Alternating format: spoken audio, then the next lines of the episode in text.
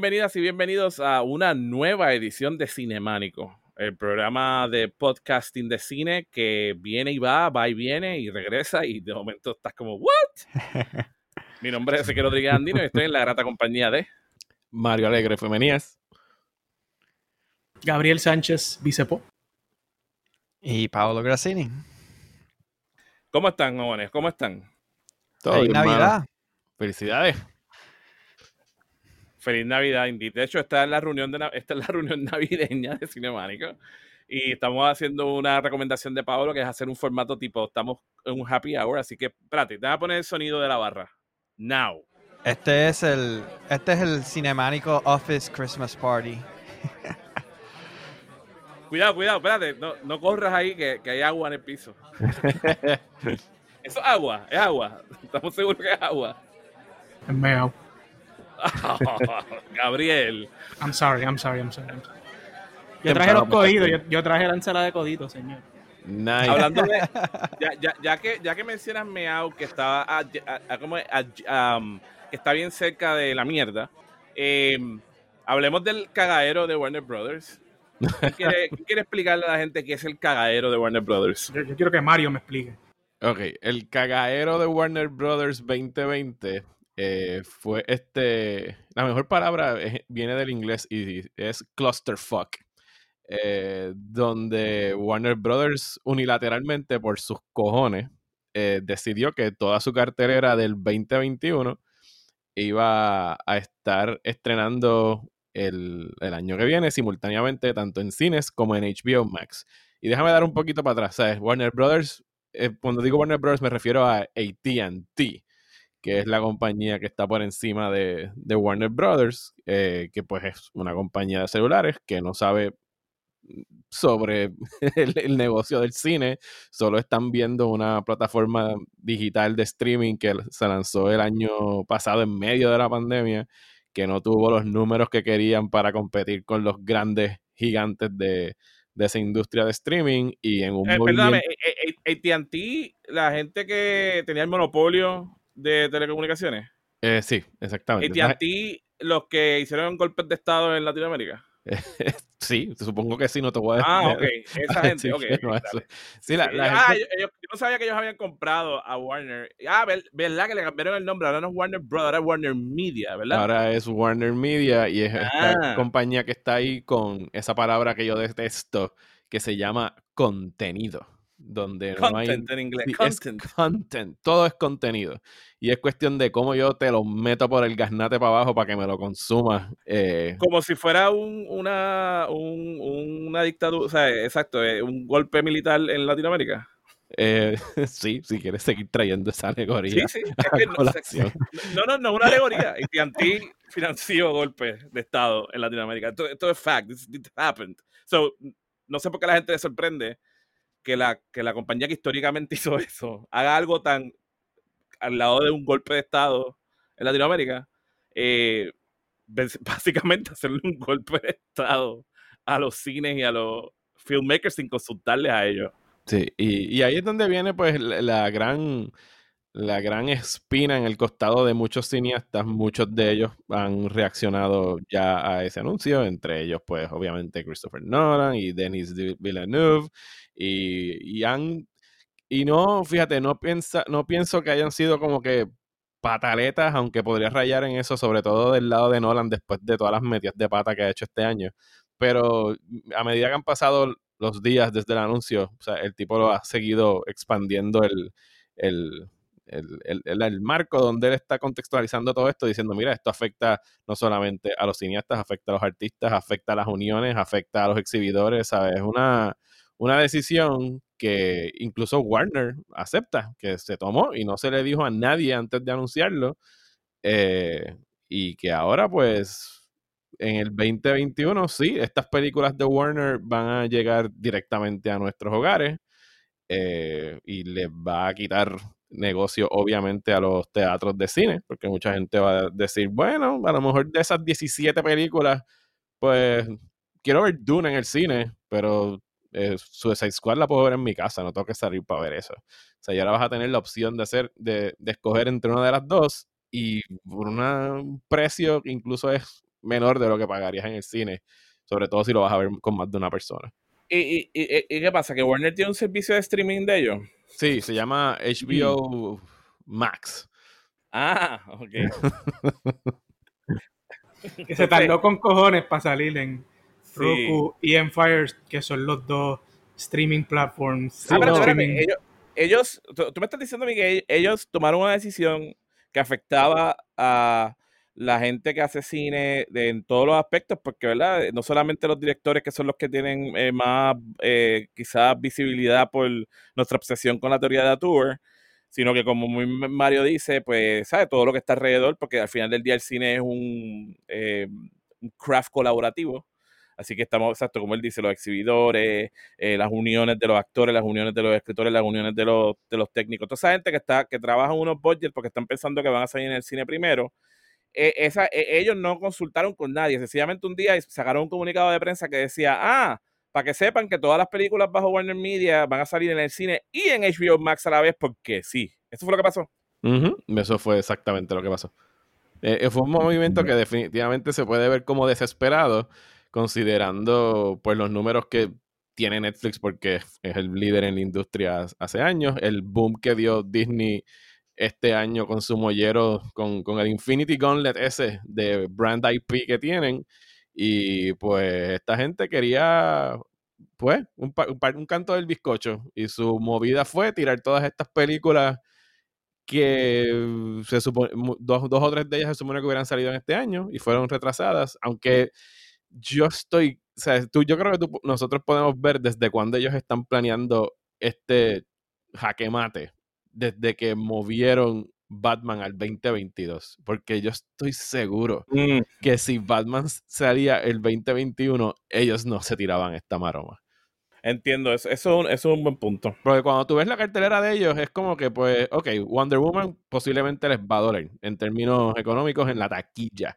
Eh, pero el resto del año, mm, Matrix no es una apuesta muy segura. Dune, Denis Villeneuve, Dios lo bendiga. Yo me encanta mucho su cine, pero es otra de esas apuestas como Blade Runner 2049, que fue un fracaso taquillero, aunque la película en los ojos de muchos eh, está cabrona. Eh, y Dune yo pienso que va por esa misma línea. Así que en realidad es un, no es un gran riesgo cuando lo vienes a ver. Papi, Space Jam. la secuela con LeBron James. LeBron Eh, James. LeBron Gracias. James, sí, y In the Heights con Lin Manuel Miranda. eh, In the High. In the Heights, Coño. Sí, de ahí salió este año, exacto. es- Ese era el, de las el- que se movieron, sí. Sí, esa, esa, esa- esa era importante porque ese era como el debut de cine del Lin Manuel Miranda franchise. Porque El del, del, básicamente de, de si eso del- el vendía de- del depende MCU, del de, MCU. de- de- de- del, del promesa del promesa CU en Puerto Rico. Este, el promesa Shared Universe de Lin Miranda, de Lin Manuel Miranda y el país. Eh, nada, pero lo importante era que esa, esa película eh, eh, básicamente lo que hiciera o lo que, lo que haga era el preview de la inevitable adaptación de Hamilton a cine. Ujú. So, esa, esa sí que era importante, eso, eso les dañó un poco los planes bastante. Entonces, la cosa es que supuestamente ellos quisieron venderlo como es que ellos estaban preocupados por el COVID, pero realmente me gusta tu, tu take de que es que ellos hace tiempo querían tratar de salvar, entre comillas, HBO Max, que como dice Gabriel, se tardó demasiado porque ellos, ya tenían eh, HBO regular como streaming como bastante respetable.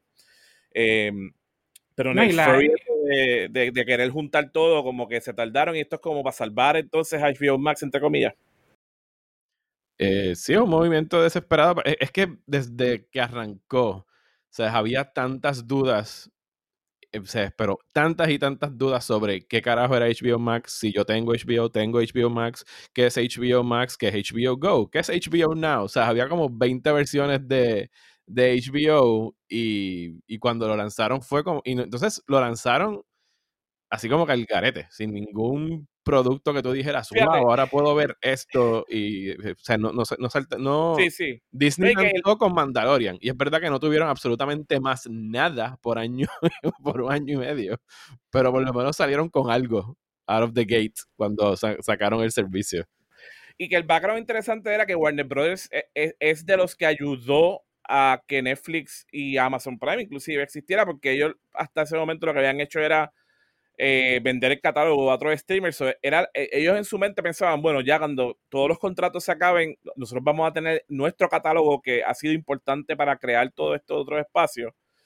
Pero entonces, exacto, es como que se reunieron un montón de ejecutivos que en verdad a lo mejor no entienden nada. Dijeron, sí, ponle HBO Max y pon las películas y vámonos.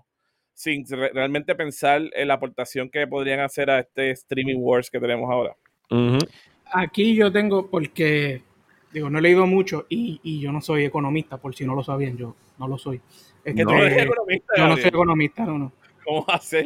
Pero si yo, llevo toda esta pandemia leyendo tus análisis de la economía y cuándo abrir y cuándo cerrar los negocios. Sí, no, pero eso era, eso era, yo era parte del task force, pero no soy economista.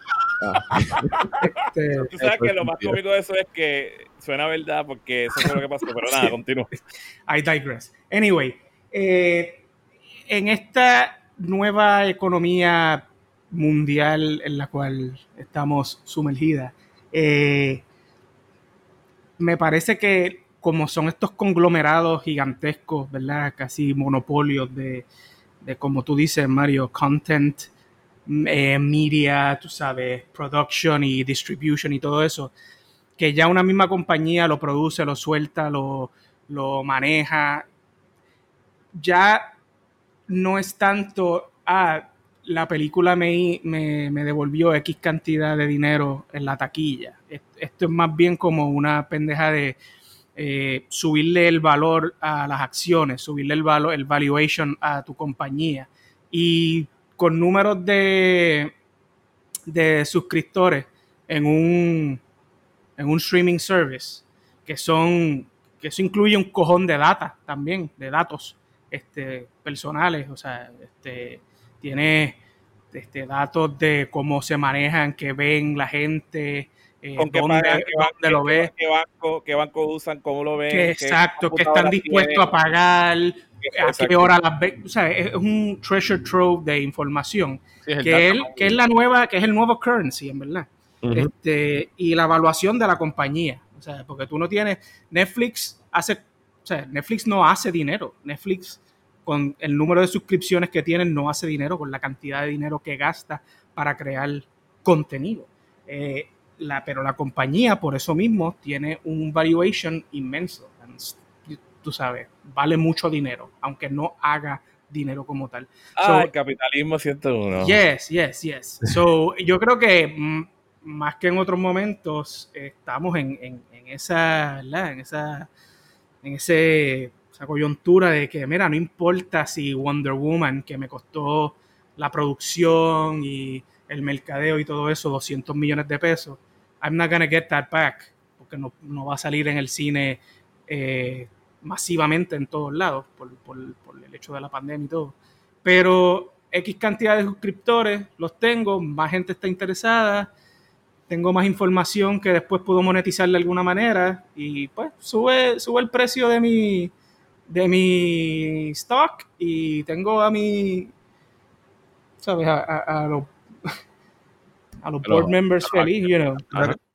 Lo que, lo que dice Gravel tiene bastante peso porque eso es algo que yo creo que está cambiando, que no tenemos idea cómo va a ser, donde antes la industria cine, el box office, influye tanto en no solamente los tipos de películas que se hacen, qué artistas son los que tienen voz y voto, que e, e, e, es la información esencial con la cual se basa el éxito y se ha basado a través de tanto, tantas décadas.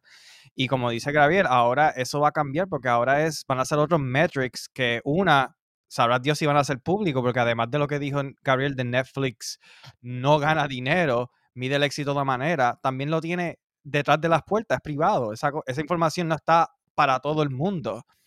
Así que yo creo que eso, eso va a ser uno de los cambios bien interesantes, donde maybe el box office number no va a ser el data rey que importe en Hollywood, sino que van a ser otras decisiones y una, serán públicas esa, esa información, no sabremos. Y está, va a ser interesante cómo al final del día, cómo eso va a impactar cuál, qué tipo de películas se hacen, qué tipo de historias se hacen. Uh, y, I, I mean, hopefully, tratando de ser optimista, eso significa menos, más.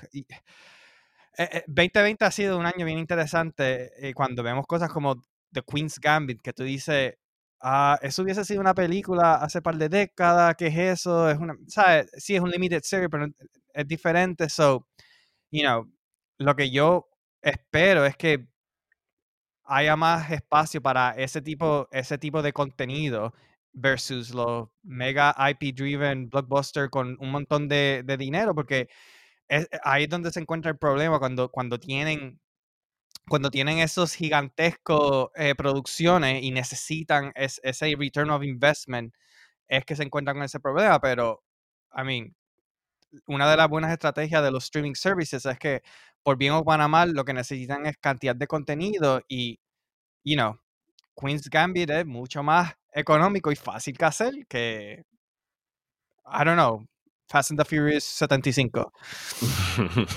sí. Eso que dice eh, Paolo de, la muerte del, box office number, que muy bien podría darse, de hecho ya lo estamos viendo, eh, Netflix lo que anuncia es, o sea, todas estas compañías, Disney y Netflix, sobre todo los que están ahora haciendo gigantes de, de distribución de streaming, todos son números internos. Ellos se pueden servir con la cuchara grande y decir lo que les dé la gana y ajustar la data como les dé la gana. O sea, la película aquella de de Will Smith, Bright, de Netflix, eh, ellos dijeron como que 76 millones de personas la vieron este fin de semana y después ellos te explican que para ellos verla es que viste al menos los primeros 60 segundos. Pero al mismo tiempo yo no veo, fíjate, eso es algo que yo no veo como malo, salirse de, de estar evaluando las películas según cuánto dinero hizo en la taquilla. Por mí fantástico, porque no hay cosa más pendeja que tú estar tratando de abordar o discutir una película o una serie de televisión artísticamente y que venga un pendejo y te diga, Ocho, mamabicho, pero Transformer hizo un billón de pesos, así que está cabrona, ¿sabes? Y es como que, que la ellos podrán decir lo que quieran sobre los números, pero es bien fácil no creerle a esos números, versus que la taquilla, pues ahí está en blanco y negro la cantidad de chavos, o sea, nos guste o no, ahí está el dinero, versus que si eso ya no, no es parte de la ecuación, pues yo creo que por lo menos en términos de la conversación alrededor de estas series y películas, pues no tendremos ese, ese obstáculo. Bien, Mario, me diste... Dale, dale. No, no, iba, iba, a decir rápido, me diste un flashback a cuando yo trabajaba de Ujier en, en el Fine Arts de Miramar, cuando era el viejo con tres salas. Y me recuerdo que hablábamos de cine esperando y había precisamente uno de los gerentes que no sabía un K, pero se creía el dios de Fine Arts. Y me recuerdo una discusión precisamente, precisamente estábamos hablando de como yo le estaba tratando de decir que Transformers era una mierda. Y él me estaba diciendo, no, pero ¿cómo va a ser una mierda con todo el dinero que hizo? Algo así. ah, anyway, wow.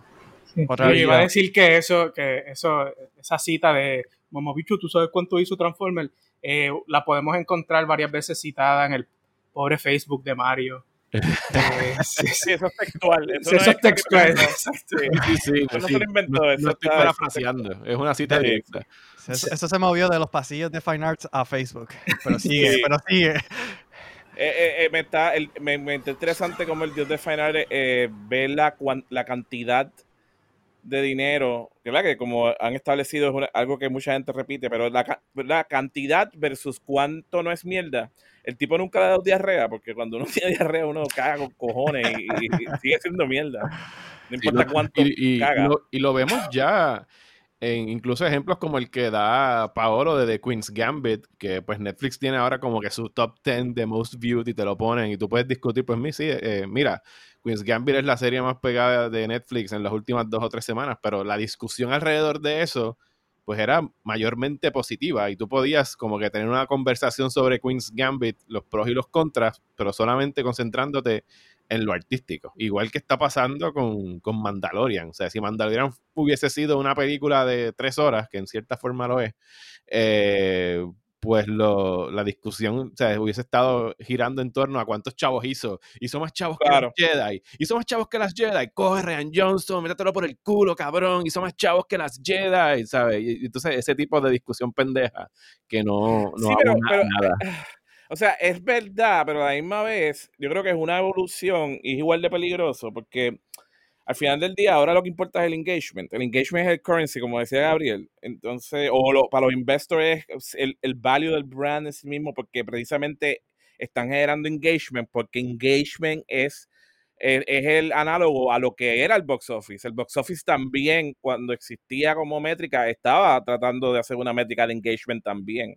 Y por eso es que se dan esas discusiones, como cuánta gente está invested de montarse un carro y con su familia ir un fin de semana a pagar una taquilla y entrar a un cine por tres horas. Eso es engagement también, no se llamaba así en aquel momento, pero pues ahora que estamos en el mundo virtual y más ahora después 2020 que estamos, o sea, mucha gente que, que, tiene, que no tiene trabajo que los obligan a salir afuera, tienen que estar en la casa usando la computadora, eso tienen que, o sea, en su tiempo libre se, se conectan eso, ese es el valor. ¿Cuánto, cuánto tú tienes esos eyeballs en, en, la, en la computadora o en la tablet o en el celular, que hace un montón de sitios más que son súper más personales? ¿Cuánto tiempo yo estoy dedicándole a, a, este contenido? Y por eso el contenido se convierte en lo importante, pero en realidad no es el contenido lo importante, es el engagement. Por eso es que Netflix viene y te puede aprobar una serie, está con dos temporadas, que la serie es críticamente bien recibida, pero ya el valor de continuar la serie, del engagement, no es, no, no es lo mismo, se la cancelaron sin dejarla concluir. O sea que es como más o menos lo mismo que pasa en televisión, pero Netflix ha cancelado un montón de series después de que se le acabó la pil de, tú sabes, el word mouth del principio, sin realmente tener ninguna otra justificación que era como, dame, tráeme lo próximo nuevo porque tengo que seguir teniendo más engagement ahora que voy a tener más competencia. So, es como, sí, eh, es una evolución, hay cosas más positivas, pero yo pienso que el arte está siempre, eh, mientras estamos mirándolo todo alrededor de todo este negocio, que es como la industria querido que hablemos también de esto, el arte siempre es la que termina perdiendo grandemente. Y hay, instancias donde sí están pasando cosas, termino ahora, Gabriel, perdón, este, que están pasando cosas que no se hubieran eh, dado antes. Eh, eh, o sea, eh, eh Gambis es un buen ejemplo porque esto trataron de hacerlo película hace tiempo y ahora por fin, pues sí, e, es mejor que lo que a lo mejor hubiera sido como una película, pero a la misma vez también eh, está creando esta tensión bien grande en que un ejecutivo como los de AT&T digan, ah, pues, o sea, lo, lean por encima y digan, ah, pues dale, vamos a traer todo online, porque online es que porque ahí está el engagement. Yo entiendo, Ezequiel, eh, eh, definitivamente entiendo lo que estás diciendo. Engagement puede ser, puede ser negativo y puede ser bueno. Porque como, como dijo Mario, volviendo a, la película esa de Will Smith, de, uh, se me olvidó cómo se llama, Slice o algo así en Netflix. ¿Sabes? El, el, el, lado oscuro. El, lado, el, lado, el lado oscuro de esa moneda es que entonces, en vez de box office, sea un tipo de YouTube approach donde, ok, pues lo que nos interesa es que, qué sé yo, noventa y pico de millones de gente vea dos minutos de algo. Porque independientemente de que sea bueno o no, 90 millones de algo, who knows cuánta gente nueva al ser. es, peor que eso, porque como ellos hacen las mismas métricas, es como pasó cuando Facebook introdujo el video para competir con YouTube. Ellos crean la métrica, ellos lo que quieren es vender la información. So, eh, cuando Facebook quería competir con YouTube, ellos empezaron con Facebook Video básicamente obligaron a todo el mundo a empezar a hacer video porque decían, ah, esto va a ser mejor para todo el mundo en la plataforma. Y la métrica de ellos, para vender que el engagement de ellos era mejor que YouTube, por ende las compañías tenían que mudarse a Facebook y gastar dinero en Facebook para vender anuncios y ellos, eh, esto era tres segundos de viewing. ¿Ok? Tres segundos de viewing. Ellos ya convirtieron esos tres segundos en engagement. So, en verdad no importa realmente engagement como antes existía la palabra que era you're engaged in something and you're actually seeing it. Es su métrica de engagement para vender la data y el advertisement. Entonces, eso, eso no tiene ningún lado positivo, punto. Porque si, si, si Netflix decía, ah, sí, Bright lo vieron 75 millones de personas, y, pero ¿qué significa ver para Netflix? Que lo, lo, la vieron por tres minutos ¿Qué carajo significa eso realmente? Números para ellos seguir vendiendo, evaluando la compañía, no hay nada real ahí. Yo eh, eh, eh, entiendo lo que estás diciendo y claramente ese, tú sabes, ese es el dark side of engagement y, y, es una posibilidad que puede haber eso. Maybe tratando de ser más positivo también. Otra forma de medir engagement es, volviendo a Queen's Gambit, es el cultural conversation y el impact y cómo y cómo, y aquí donde yo maybe estoy optimista, es que engagement puede ser medido a cómo ese cultural impact influye a los views, como creando ese tipo de wildfire, ese conversation. Y a mí, mira el impacto que, tiene, que ha tenido Queen's Gambit y también Mandalorian, donde son cuando tú haces ese impacto y ese impacto siempre llega porque es algo de calidad, algo que eso es lo que la gente responde. Ese también hay, hay valor inmenso en ese tipo de engagement. So, lo que yo estoy optimista es que ese es el lado que prevail en esas decisiones y no el lado oscuro de... Mira, de seguro van a haber ambos, no, me sorprende que, hubiesen ambos, pero me estoy tratando de enfocar en, lo positivo que puede traer este cambio y es que es que haya más, mucho más valor en ese tipo de impacto que hace contenido de calidad. Sí, entiendo lo que estás diciendo, pero este, este, es el problema con eso, Paolo, que eh, el engagement somos nosotros también haciendo este podcast y hablando, ¿verdad? Eh, esto es parte del engagement. Pero lo que pasa es que para la compañía realmente no le importa si nosotros estamos hablando 5 minutos, 10 horas, en términos de lo que es el valor de la conversación. Ellos lo que están viendo es, están conversando sobre mi producto y eso extiende la posibilidad de yo vender el número del engagement. Y eso es lo que yo me refiero. Y es el tostón realmente, porque nosotros siempre viviendo en cultura, vamos a obviamente hablar de las cosas que se nos presentan, los productos culturales. Pero los bastrips para mí más grandes es que la gente que está tomando las decisiones, la gente que está detrás de todo esto, lo único que le importa son los números base de que Queen's Gambit se ha mencionado 750 veces en internet, no por qué se mencionó, no lo que se está hablando de. Ellos quieren que salga el review, por eso hacen los junkets, por eso llaman, llaman a los, periodistas, hacían los junkets, llaman a los periodistas porque vamos a hablar de esto, pero en un tiempo limitado, vamos, vamos, porque lo que queremos es cantidad y no calidad. Y esa es la parte que a mí siempre me preocupa, porque igual nosotros también estamos participando de eso y lo que estamos al final del día también es fueling that machine.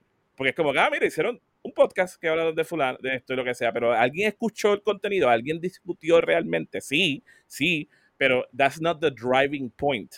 El driving point son sencillamente los números. Eh, eh, y es la meadera que tienen ahora todos estos streaming services de quién tiene más suscriptores, de quién tiene más engagement, para terminar vendiendo el valor de la compañía, que es lo que decía Gabriel, y eso es lo que importa al final. So, en la medida en que exista contenido que sencillamente genere ese buzz numérico, eso es lo que siempre va a ser primero para producirse y quita la posibilidad de que haya otras cosas que estén más cercanas a lo artístico cuando nosotros hablamos, ¿verdad? De, cine como arte, de la televisión como arte o lo que fuera. Eh, eh, es complicado porque si, todo lo que tú dices pasa también, pero que, todo esté más mirado, la gente que tiene los poderes y que, tiene, y que son los dueños de, de las compañías que cada vez son menos, ¿sabes? Porque como, como Disney, ¿no? Que vamos a hablar después de esto, de, Disney precisamente, que entonces consigue modificar y comprar todos los productos posibles y por haber y venderlos a través de su propio pipeline, de su engagement.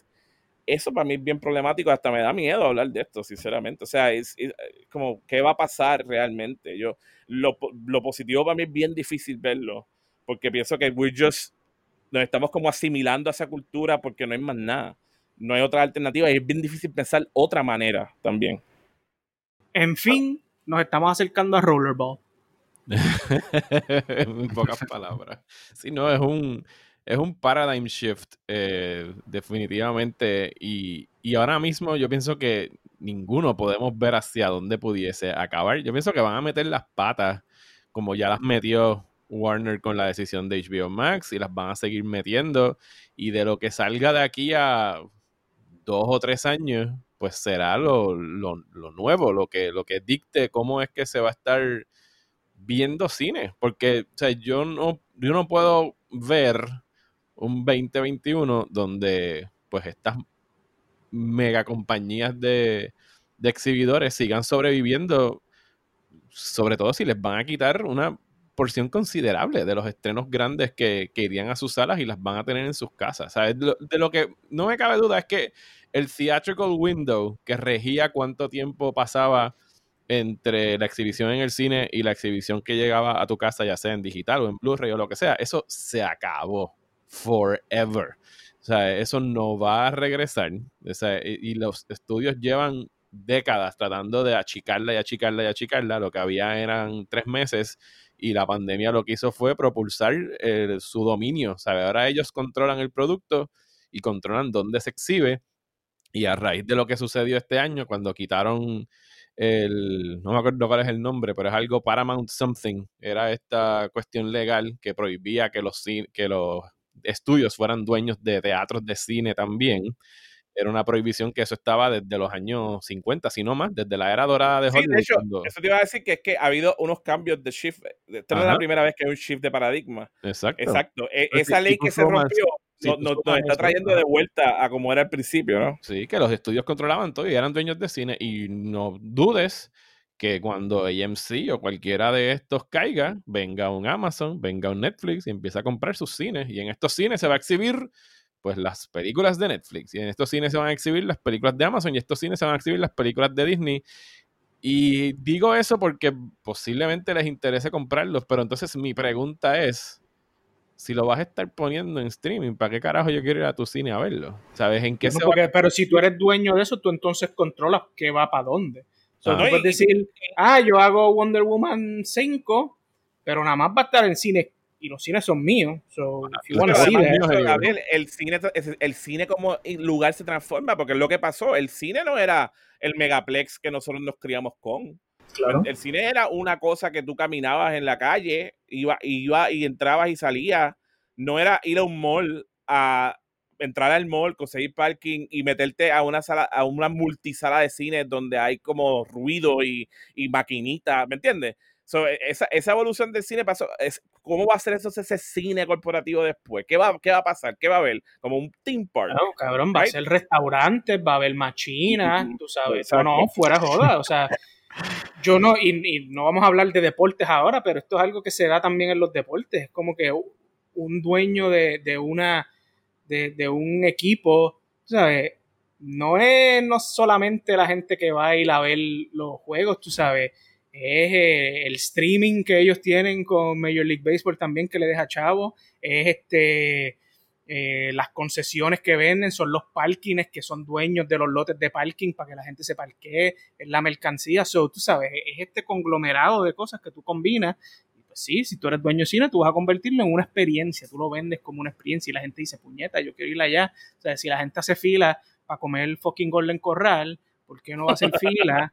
para ver la nueva, tú sabes, Toy Story 10 y te venden un hamburger de Woody, ¿qué carajo se Exacto para comer Golden Corral en el cine, en la película de Golden Corral. Exacto. Interactiva. lo que están comiendo los actores te lo estás comiendo tú. huele, huele a costillas. Cuando hay costillas en, la pantalla, huele a costillas en el cine y te traen una.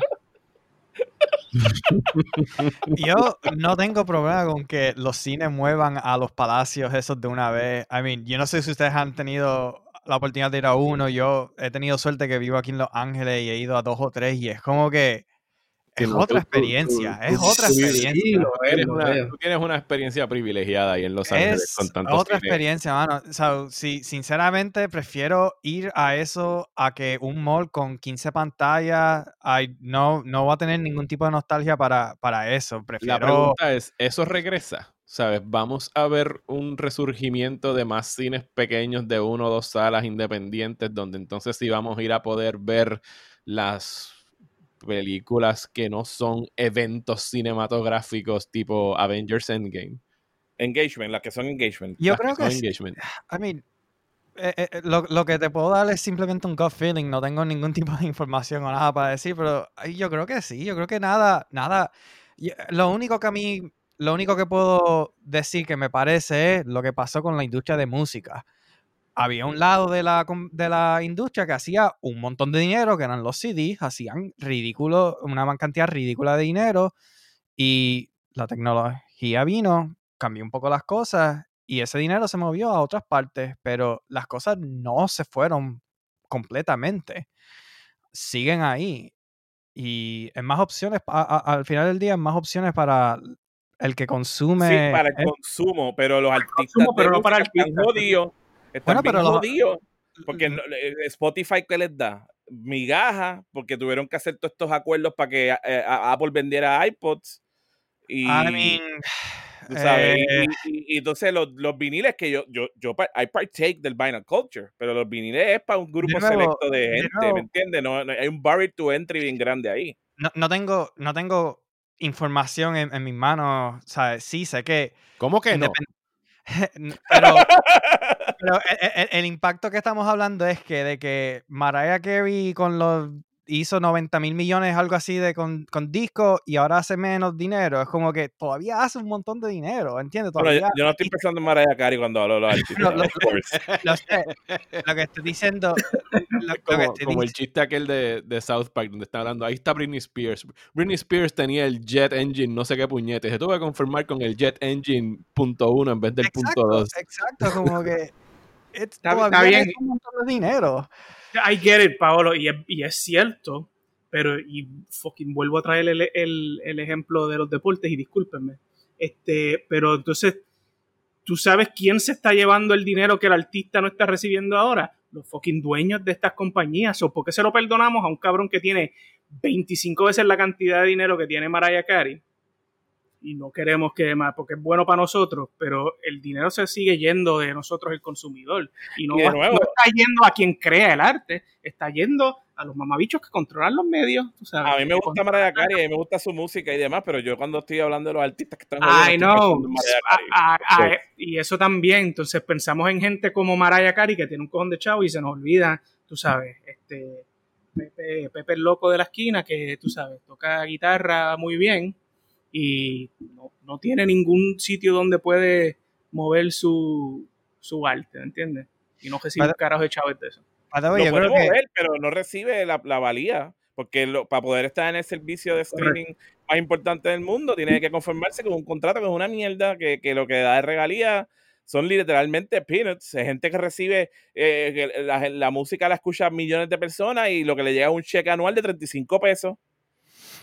Para ver, yo creo que ustedes y lo más seguro la gente que está escuchando está bien confundido cómo Mariah Carey entró a la conversación y simplemente, simplemente porque es Navidad, Paolo, es Navidad and all I want for Christmas is you. No, pero también lo, lo, que iba a decir es que como estaba pensando en, la analogía de CDs y cuando los CDs hacían en los 90, los otros días vi, eh, encontré un stat de Mariah Carey la cantidad de hits que tuvo en los 90 está ridículo. Yo ni tenía ni idea. Sí, sí, e, Es como ocho o nueve canciones number one en Billboard. Y creo que la, la segunda persona tenía tres o cuatro. Eh, nada, anyway, so Mariah Carey of ruled the 90s, so that's why. E, that's why la, reina de, la reina del CD, básicamente yo, yo tengo como que esta opinión dividida y estoy, eh, ¿sabes? Me, me, confunde a veces tratar de pensar en qué pasará con el cine. Eh, va a cambiar. Eh, y el cine como medio no va a morir, va a seguir funcionando como siempre ha funcionado. O sea, no, no dudo que sigan habiendo los festivales de Cannes y los directores que van a seguir, que se van a tener que seguir jodiendo para conseguir presupuesto para hacer sus películas, que son las películas que, en fin y al cabo, de verdad, como que ocupan un situar en la historia del cine dentro de lo que es lo que Martin Scorsese dice cinema, cinema. en caps.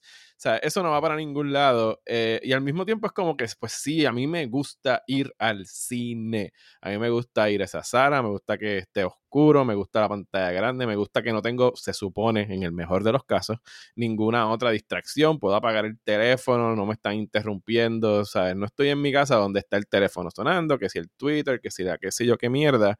Eh, me gusta la parte romántica de ir al cine porque me crié yendo a salas del cine. Pero al mismo tiempo, yo me pongo a ver a veces mis listas de, las películas favoritas mías, las películas más cabronas ever, y la inmensa mayoría las he visto en un televisor. Nunca las he visto en, un cine.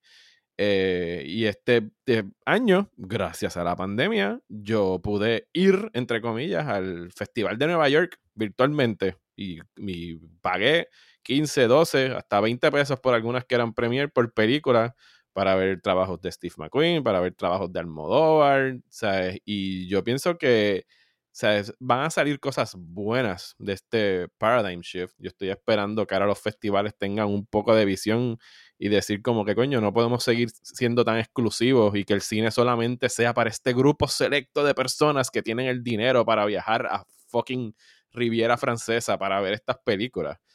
Eh, sino que haya ese tipo de apertura para que, porque el, cine necesitaba un cantazo en términos de industria, necesitaba un golpe que lo llevara a, a evolucionar y a moverse a lo que sea que vaya a ser ahora en términos de industria, porque el medio seguirá siendo el medio. Sí, sí, sí, sí. Así que yo no, O sea, sí, habrá efectos negativos y, las y los grandes intereses y las corporaciones seguirán tratando de controlarlo todo y nos seguirán vendiendo los 20 spin-offs, las 50 secuelas y van a tener generando billones y billones y billones de dólares y le van a dedicar quizás un millón a una idea original porque nos van a seguir revendiendo lo mismo. O sea, nosotros estamos bien jodidos como generación.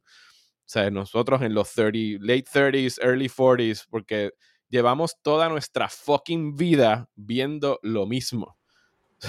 Super. So, es tremendo segue para el segundo tema que es la conferencia de prensa de Disney. Uno de los arquitectos de que está manteniendo eso que tú estás diciendo, Mario, así que síguelo por ahí mismo. Sí, no, es, es, eso. O sea, si ustedes vieron o por lo menos se enteraron leyendo algún post yo no vi la transmisión porque a quién carajo le importa. El, el Disney Investors. Eh, ah, by the way, perdóname, me corrijo. No, era una conferencia de prensa, exacto. Era, ellos hablando a los investors y de casualidad dejaron que los demás lo vieran. Sí, es ellos hablando de. era una conversación privada entre multimillonarios en la que nosotros los plebeyos pudimos tener un vistazo a través de YouTube o whatever donde lo hayan hecho. Donde anunciaron, pues, todos, o sea, ellos sacaron ahí su desfile de todo el brand IP que tienen, Marvel, Pixar, Disney, Star Wars, y anunciaron cosas, pusieron fechas a todos, pusieron títulos a cosas que van a estar dando en streaming. Creo que solo hubo tres anuncios de algo que estuviese yendo al cine, que es la película de Patty Jenkins de Star Wars, la de Taika Waititi de Star Wars, y a la tercera bala vencida, Fantastic Four, otra vez, bajo Marvel. Eh, y pues sí, nos, está, o sea, nos están volviendo a vender lo mismo. ¿Sabes? Spoilers para. ¿Puedo decir spoilers de Mandalorian? A ninguno de ustedes les importa, ¿verdad? A mí no me importa. Eh, yo, lo vi. ¿Gabriel? Sí, ya lo vi, ya lo vi. Sí, o sea, ya el pasado viernes nos volvieron a traer a fucking Luke Skywalker. Y sí, yo lo vi, lo vi aquí con el nene y mi esposa y nos tripeamos que salió Luke y Luke, el fucking badass y qué sé yo, pero nos estás vendiendo otra vez lo mismo después que hace un año dijiste de que ya se había acabado la saga de los Skywalkers y tú sabes que lo van a volver a traer en CGI en algún momento.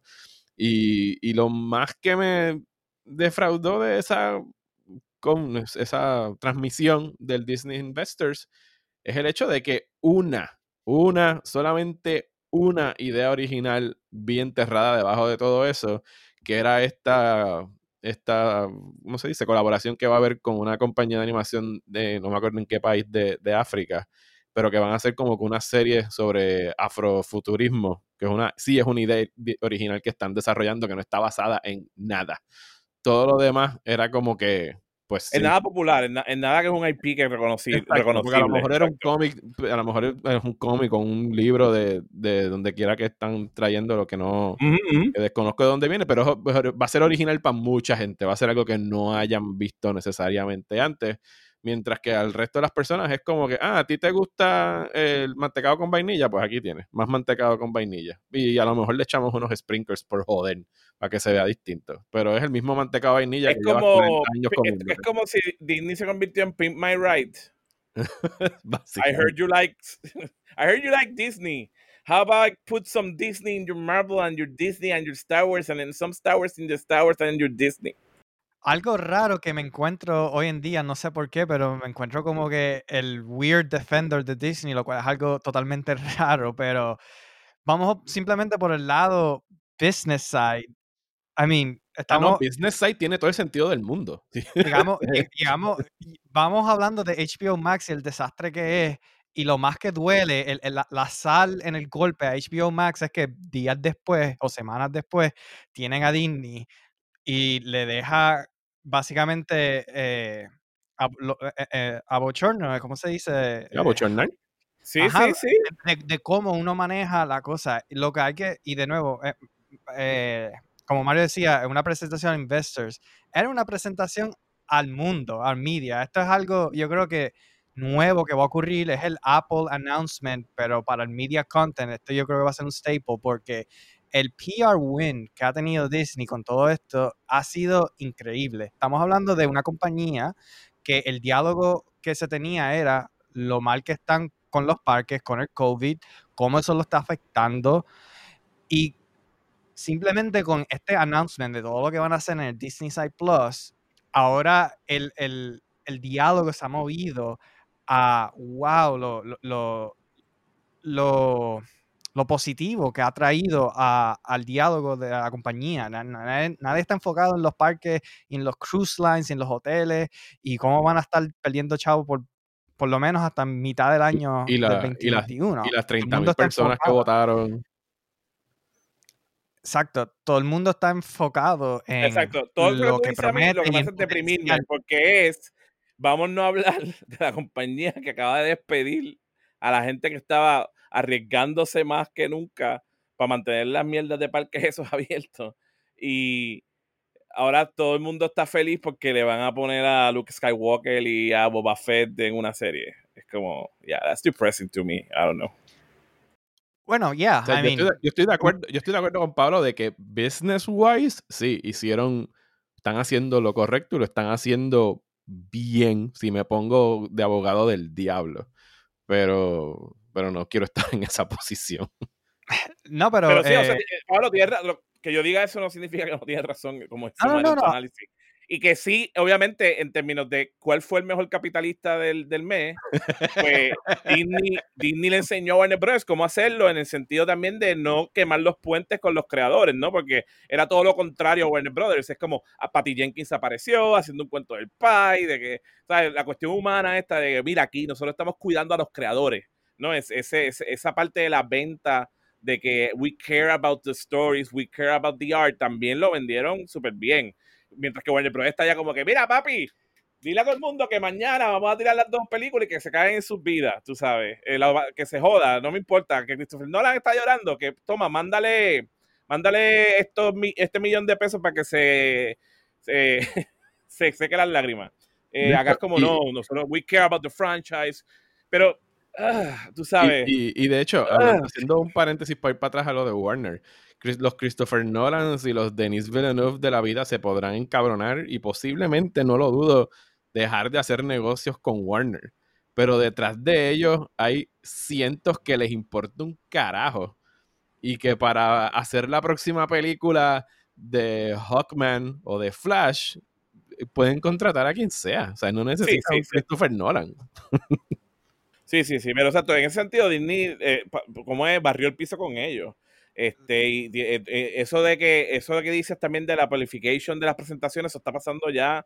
It's been a while, pero exacto, se siente quizás ahora más, más grande cuando estamos teniendo que ver todo por YouTube y, y demás.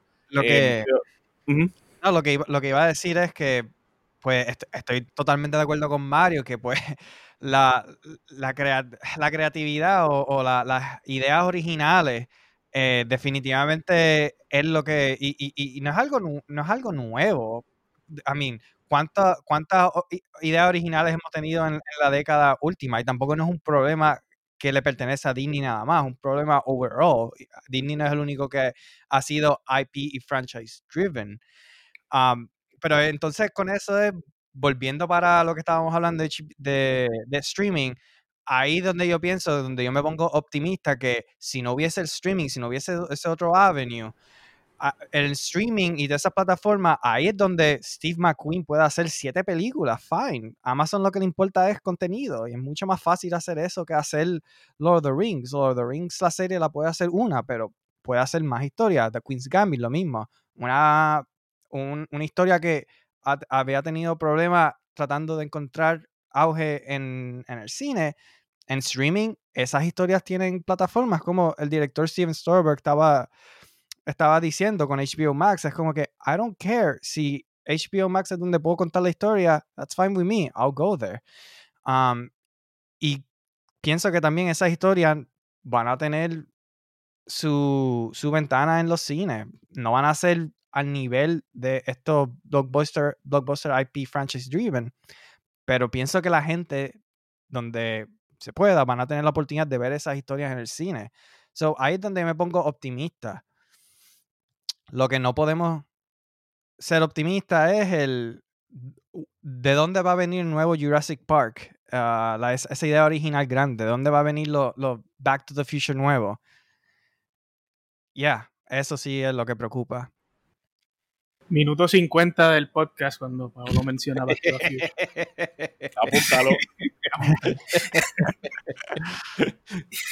Pero sí, o sea, tienes un punto de que, pues, eh, pero con todo y eso, esa original, origini- originalidad que dices, siguen siendo películas de alto presupuesto y, y todo eso. O sea, Back to the Future, yo- o sea, Steven Spielberg hizo Jurassic Park después de haber hecho una década entera de big budget Y, pictures. y- Eh, y Jurassic Park es una adaptación de un libro que era una franquicia de por sí. O sea, esos son los comienzos de, de nuestra, de nuestros problemas, actually.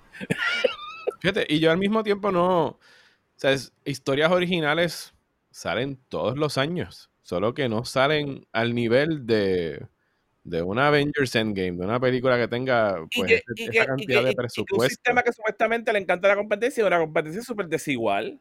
Porque no es lo mismo tú darle un break a Steve McQueen en Amazon a sacar sus películas que pueden ser artísticamente más relevantes, a que me estás endingando 14 películas de fucking Marvel, con todo y que yo soy fan de Marvel también, con los mismos actores, en todas las pantallas, pagando ads en cada fucking esquina. No puedo virar sin ver a, a- a la cara de Robert Downey Jr., tú sabes. Y bajo un marco específico de ellos, porque tú sabes, siempre que alguien tiene alguna visión que corre en contra de lo más mínimo de la visión corporativa, corporatista que tenga Disney, lo mandan para el carajo. Mandaron para el carajo a Edgar Wright, mandaron para el carajo a, a- digo, no, no tengo más ejemplos, pero ajá, tú sabes, si, si, es, si es un, si es un, si es alguien que o sea, tiene una visión Bueno, a sobre Lordy, Lordy Miller de Star Wars. Lordy Miller, exacto.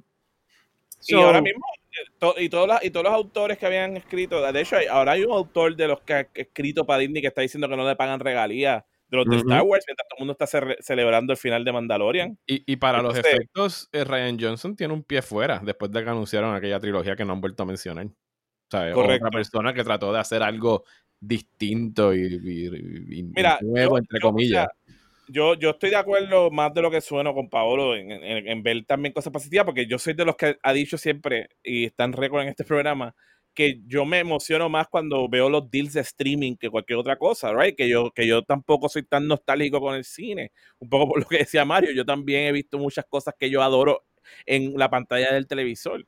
Esa- y, y- y he visto también cosas súper nítidas que no tienen que ver nada con, con- con el Hollywood corporativo gracias a la, a la posibilidad del streaming y otros streaming que quizás no necesariamente son muy legales que digamos.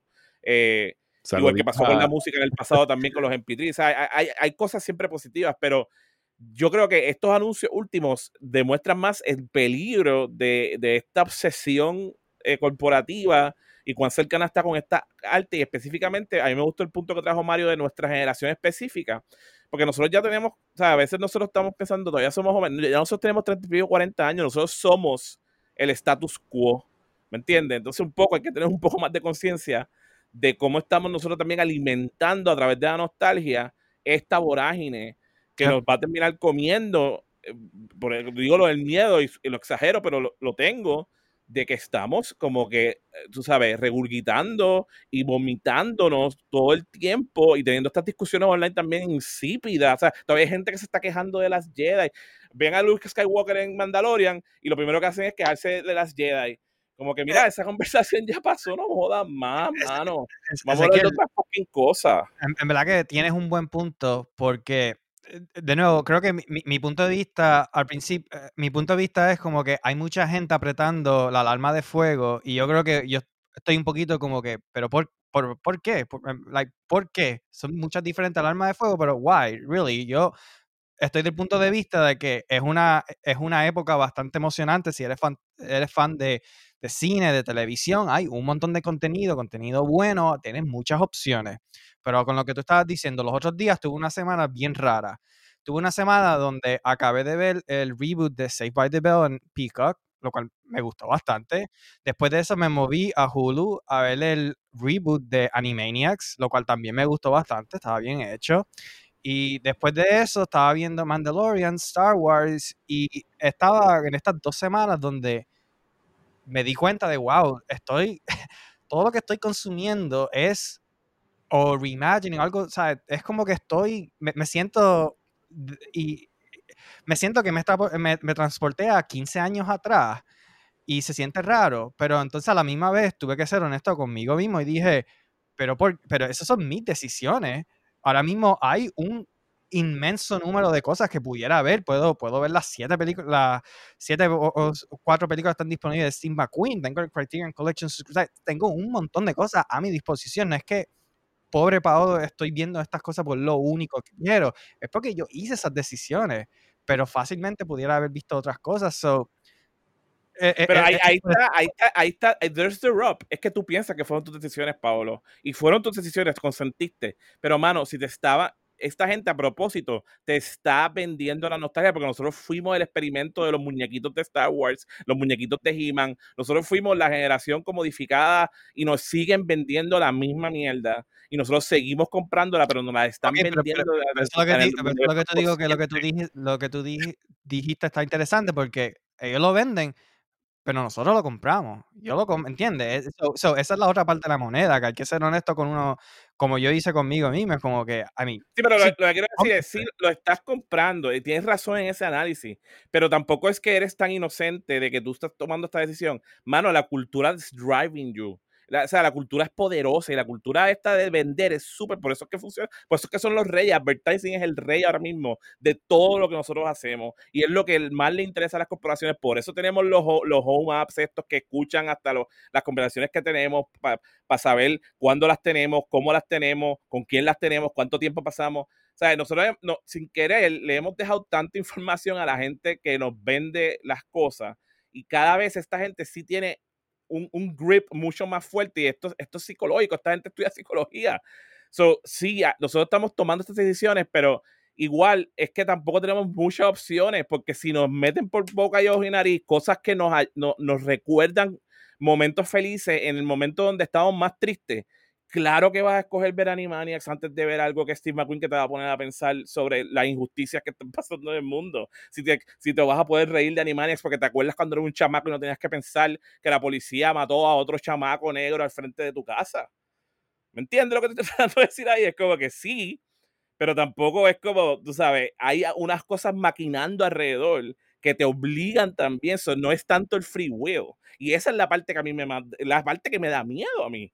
Porque seguimos hablando de estas cosas y por eso es que tú tienes todo un, conglomerado en la internet que, que cuando ves Star Wars, ya no ve el Star Wars que nosotros veíamos de los rebeldes peleando contra los fascistas, sino que están a favor de los fascistas y se encojonan cuando Luke Skywalker, para hacer el ejemplo de ahorita, demuestra vulnerabilidad y demuestra que es un ser humano y todavía hay gente que no puede entender, ah, como Luke Skywalker que era un duro en la fuerza, pues puede haberse ido eh, en Isolation y dudar, porque es un fucking ser humano. En la misma fucking película original, él dudó 15 veces, todo el jodido punto de Empire.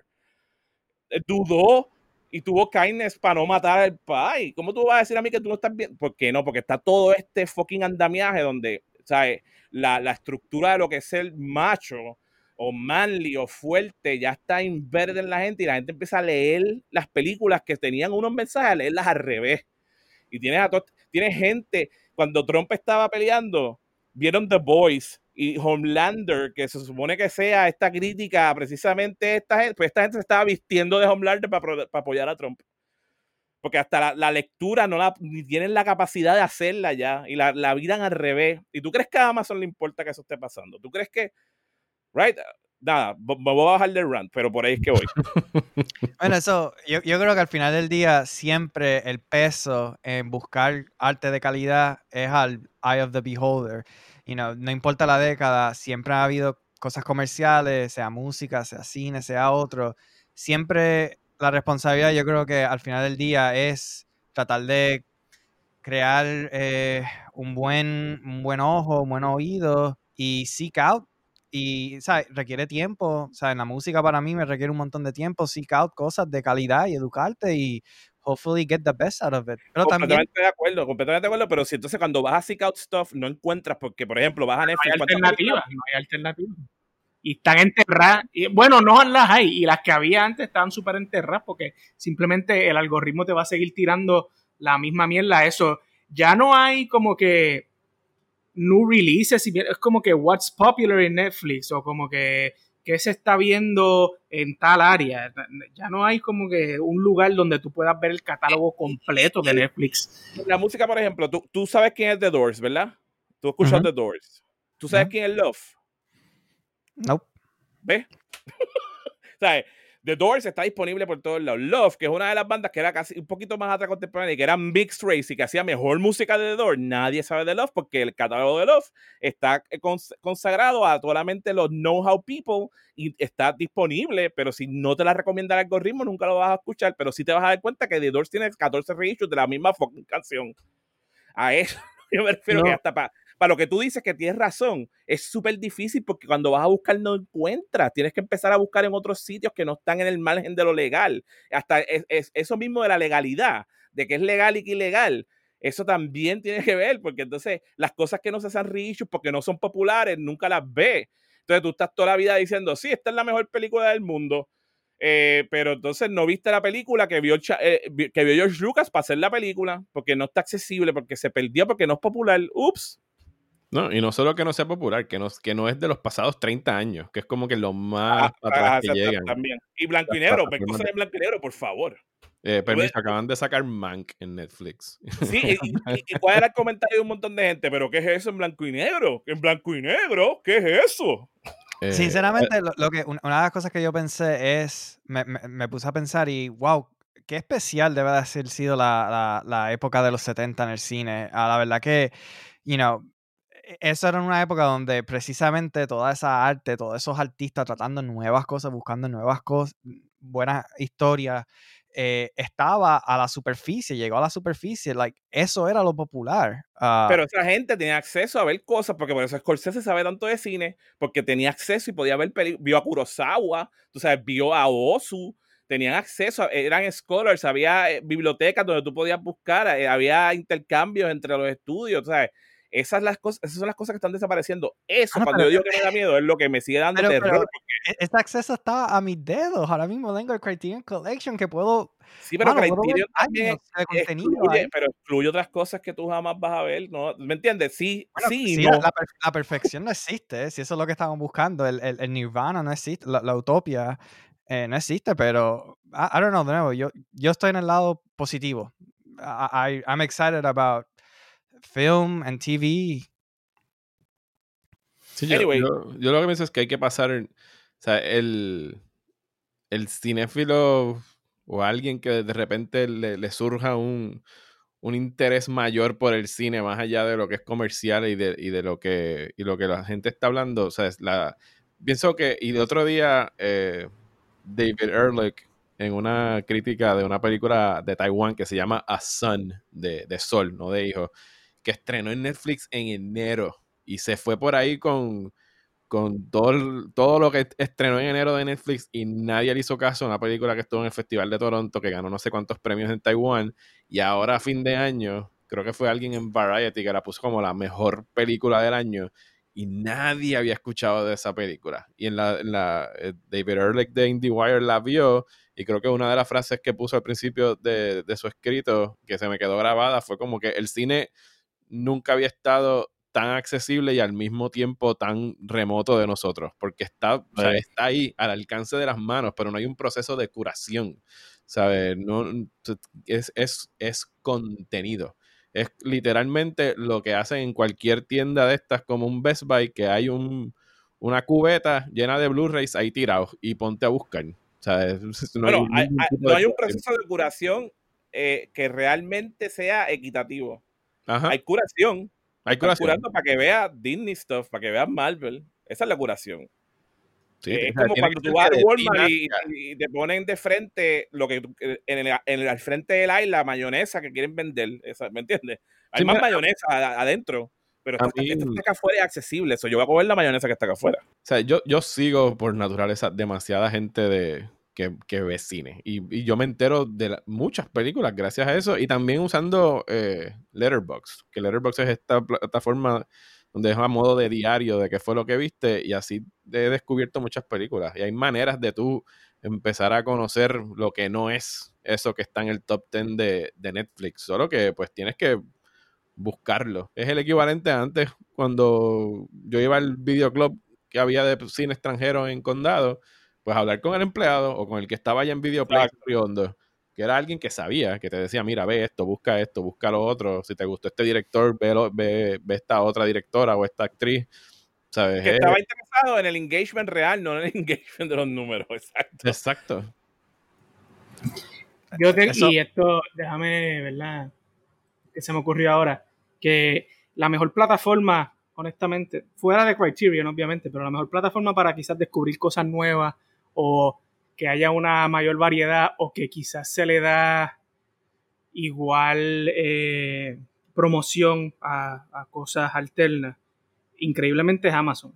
Este, ¿Por qué? Porque yo, tú sabes, los cientos de millones, los billones de dólares que ellos hacen no dependen de su streaming service. Eso es una parte, o sea, eso, es un, afterthought para ellos. Y así como Disney, como HBO, como, bueno, claro, sí, las plataformas son una mierda, o sea, las aplicaciones son una mierda, estamos claros, pero, pero son los más que quizás eh, toman riesgos o hacen cosas diferentes a los big que estamos mencionando aquí, HBO, este, Netflix, eh, Disney, whatever.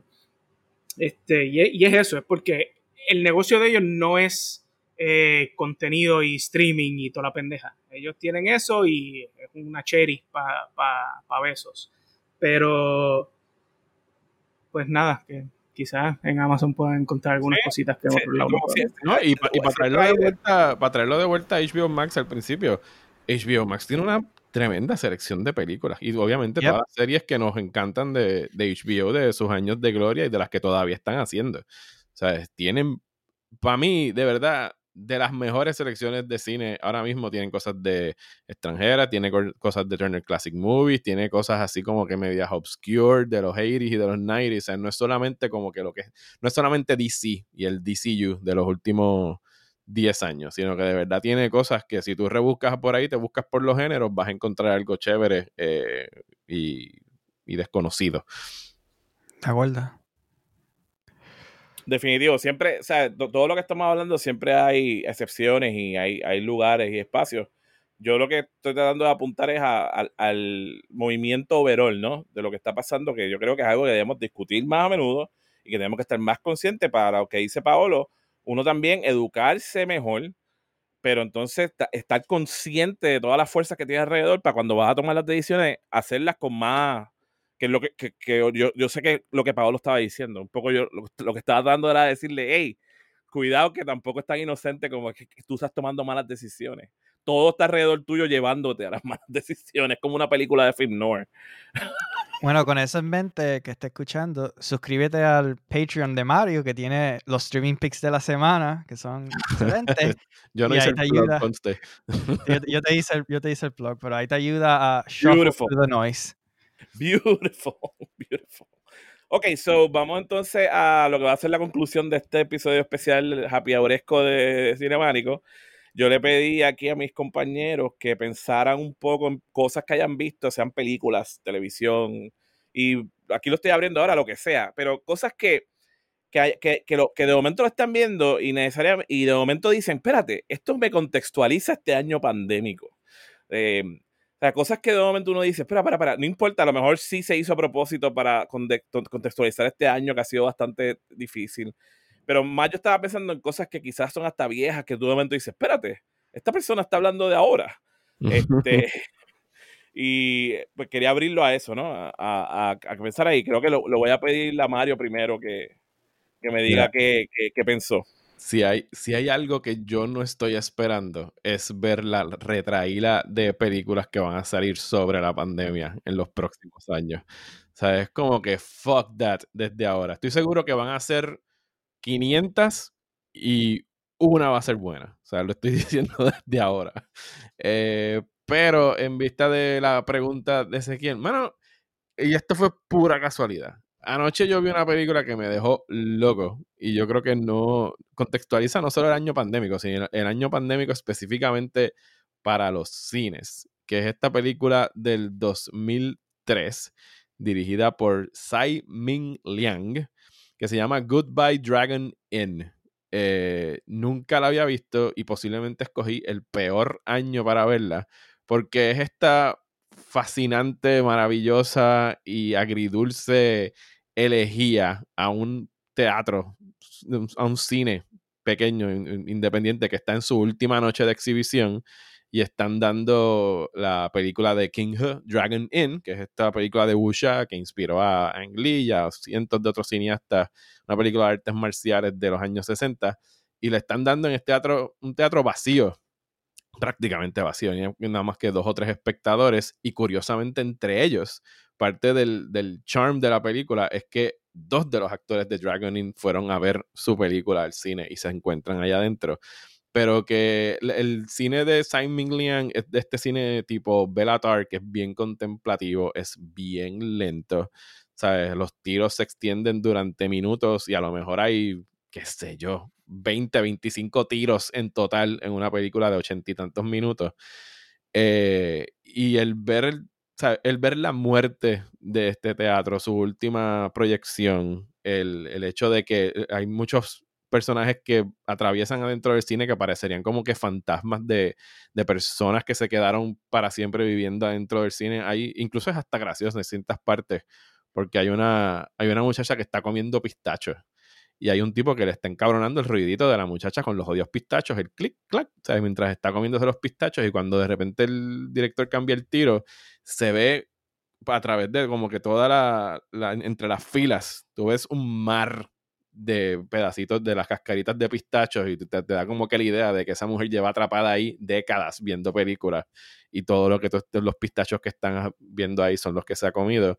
Y, y me dio y me dio duro, o sea, de esas películas que tú ves y de repente se convierte en una de tus favoritas of all time pues esa de Goodbye Dragon Inn pensando en lo que ha sido este año y cómo los cines las están pasando negras eh, y posiblemente las sigan pasando negras durante el próximo año, pues como que me, me, dio sentimiento ver el teatro así de vacío y saber que ahora mismo es que, que, están así.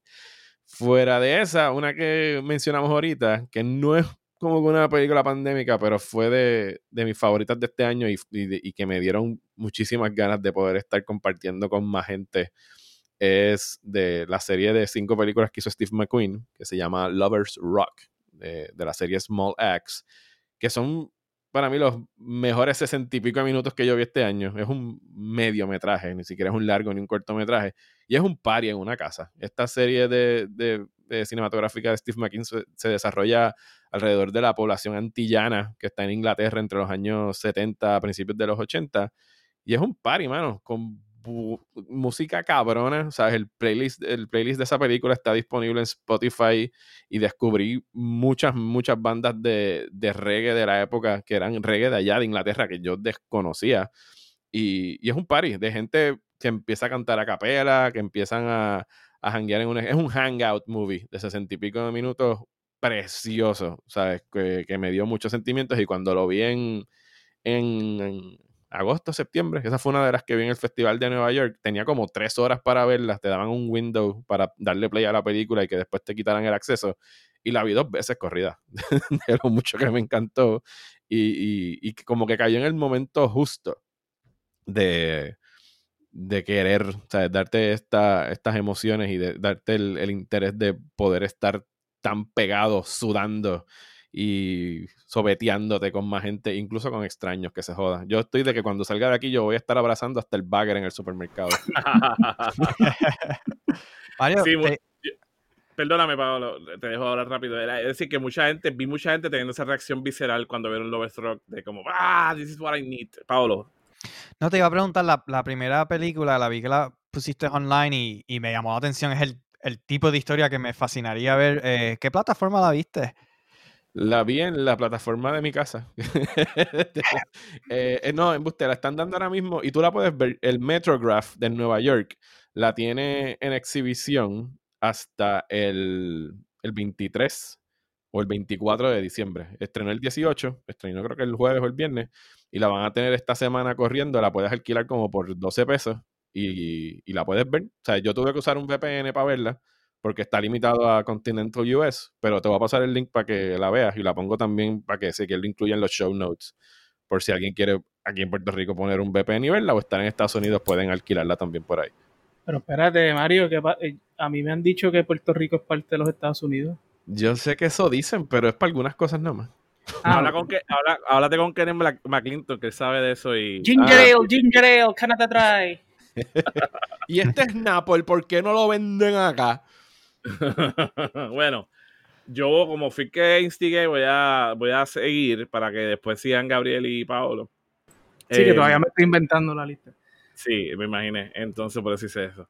A mí me sorprendió, precisamente hablando de HBO Max, este, yo no había, no me había sentado a ver eh, la serie nueva de Armando Iannucci, eh, el creador de the Fit, que es una de mis series favoritas eh, británicas, que también hizo Beep. Él siguió Beep en HBO con una serie que se llama Avenue 5, que pues cambió la cuestión de estar en el mundo de la política, ya sea de Inglaterra o de Estados Unidos, y se fue ciencia ficción, aunque obviamente sí sigue trabajando temas políticos. Y la serie quizás no es la serie más eh, successful de Iannucci, pero sin embargo creo que todos los episodios llevan a un episodio que es el episodio 8 donde pa, no voy a hacer, no spoiler alert, pero igual no lo voy a, no voy a, no voy a adentrarme por si alguien lo está viendo o quiere verlo. Pero en general, en ese episodio ocurre algo que para mí, yo viéndolo, y obviamente esta serie él no la hizo pensando en la pandemia, ni pensando generalmente en eh, lo que es el clima político específico de Estados Unidos, aunque yo sé que obviamente hay, hay hints alrededor de ella, pero hay una, hay una escena en ese capítulo 8, eh, ocurre algo en eh, esta serie de un, en el futuro, en una nave espacial que es como un crucero intergaláctico, donde Josh Gad, el actor Josh Gad, hace de, este mm, empresario tipo, es como una mezcla de Trump con un, eh, con, un bro de estos de tecnología, la peor mezcla del mundo, que lo más probable, we're gonna see that eventualmente, realmente en la vida real, lamentablemente. Eh, suele estar con esta gente cuando por totalmente decisiones incompetentes, ellos, un viaje que se supone que sea de, creo que eran tres o cuatro semanas, eh, cinco o seis semanas, ocho semanas, el espacio, pues ocurren una serie, una serie de cosas que los obligan a contemplar el hecho de que van a estar tres años y medio en el espacio sin poder regresar a la Tierra. Y eso crea pues todo una, un objíbal adentro del, lugar, pero todo el mundo que está ahí tiene dinero, ¿no? como todo el mundo que está ahí tiene chavos para estar ahí. So, es como este send-up de toda la cultura de los millonarios eh, de estadounidenses eh, que pueden gastar dinero en, en, cosas como esa. Y en el episodio 8 ocurre, ocurre algo donde yo dije, espérate, esto es como un resumen del 2020, porque eh, hay un development donde la gente empieza a dudar de la veracidad de la información científica que se le está dando y empiezan a tomar unas decisiones eh, basadas solamente en estos hunches que se convierten casi en entonces su verdad y es un caos total y es la parte más cómica de la serie, pero lamentablemente era lo más que me recordaba este año que se está acabando. Eh, con todo eh, el, lamentable rise, inclusive aquí en Puerto Rico, de gente que está negando que el COVID es, una, es algo que mata gente, eh, que es dañino, que las congregaciones no son lo que debe estar pasando. y también la cuestión de la, de, la, del nacimiento de los expertos, los expertos profesados de, ah, yo sé sobre esta cosa, así que puedo hablar de esta otra cosa.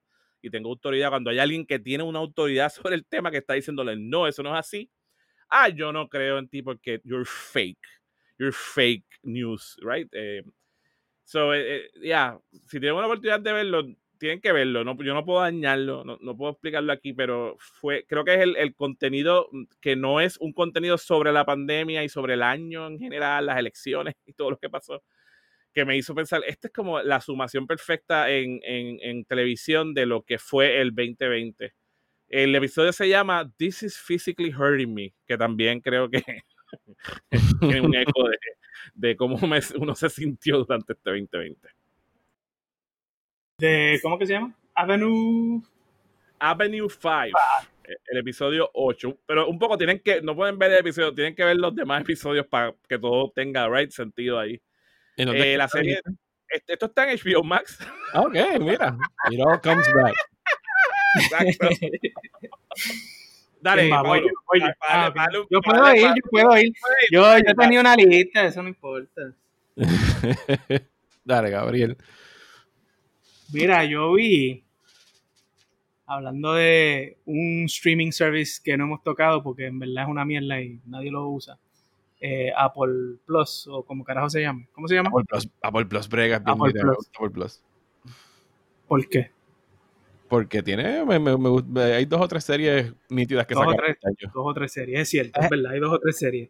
Es el Este- nuevo comedy, comedy place. Ok, pues mira, comedy. Y Ted Lasso, Yes. yo no sabía. Yo me acuerdo, porque eso fue, yo creo, cuando NBC este, compró los derechos para transmitir los juegos de la Premier League de Inglaterra, pues, que es la liga profesional de soccer, de fútbol. Este, para transmitirlo los sábados.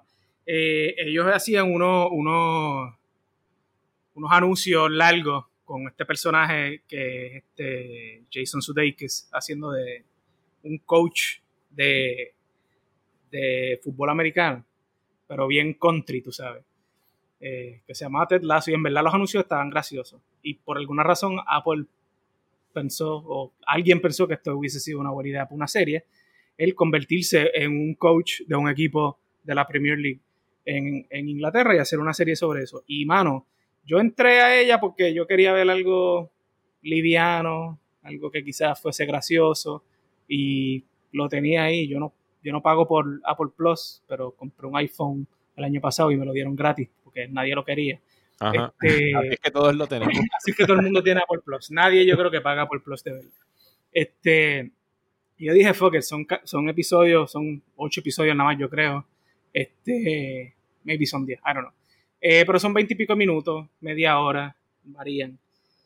Y después de que tú pasas el primer episodio, que es obviamente el setup de cómo este eh, coach de college American football en una división este, secundaria, en el ni de la principal, eh, gana fama y lo contratan como un dirigente de, de la liga más eh, famosa de, de, fútbol, soccer en, el mundo.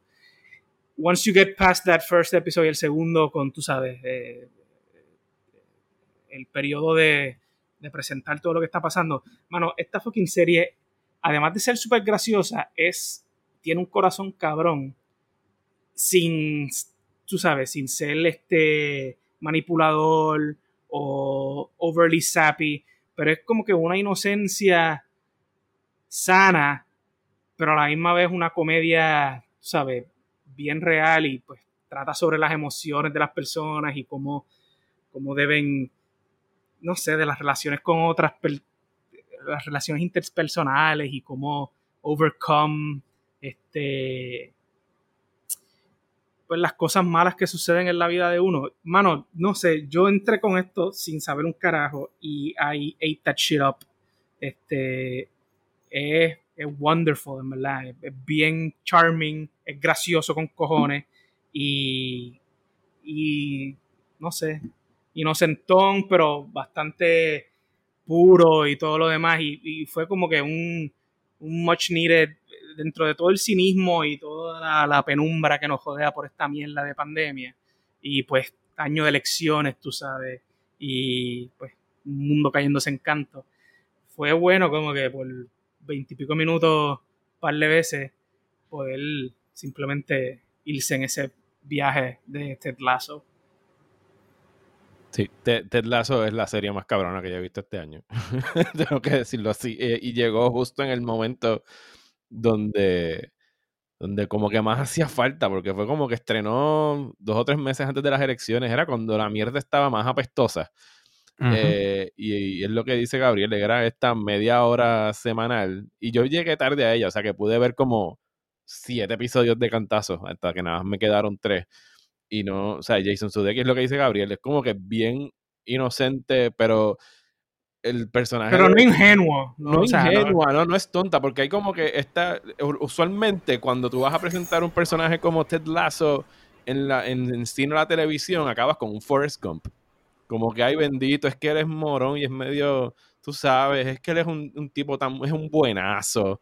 Y es como que, no, mano, el personaje principal de aquí, Ted, de Ted Lasso, tiene como que sus propias cosas que tiene que, que atravesar en términos de, de, crisis emocionales. Es víctima de trato, de trato bien tóxico por, por de alrededor suyo y siempre como que le da la mejor cara al asunto y, y soluciona problemas de una manera bien humana, ¿sabes? Es bien extraño, porque usualmente es, es, todo lo contrario, o sea, a que alguien te está tratando de esa manera, tú respondes con la misma toxicidad. Eh, y, y, yo no sé cuál es el, la alquimia que lograron en esta serie de que no se sienta como fucking Full House. Como que al final de cada episodio todo el mundo se abrazaba y eran felices para siempre. Era como que no, mano, hay veces que no puedes ser feliz para siempre pero no tienes que tener como que ese rencor y ese resentimiento que te, te, te, te va a caer comiendo por dentro.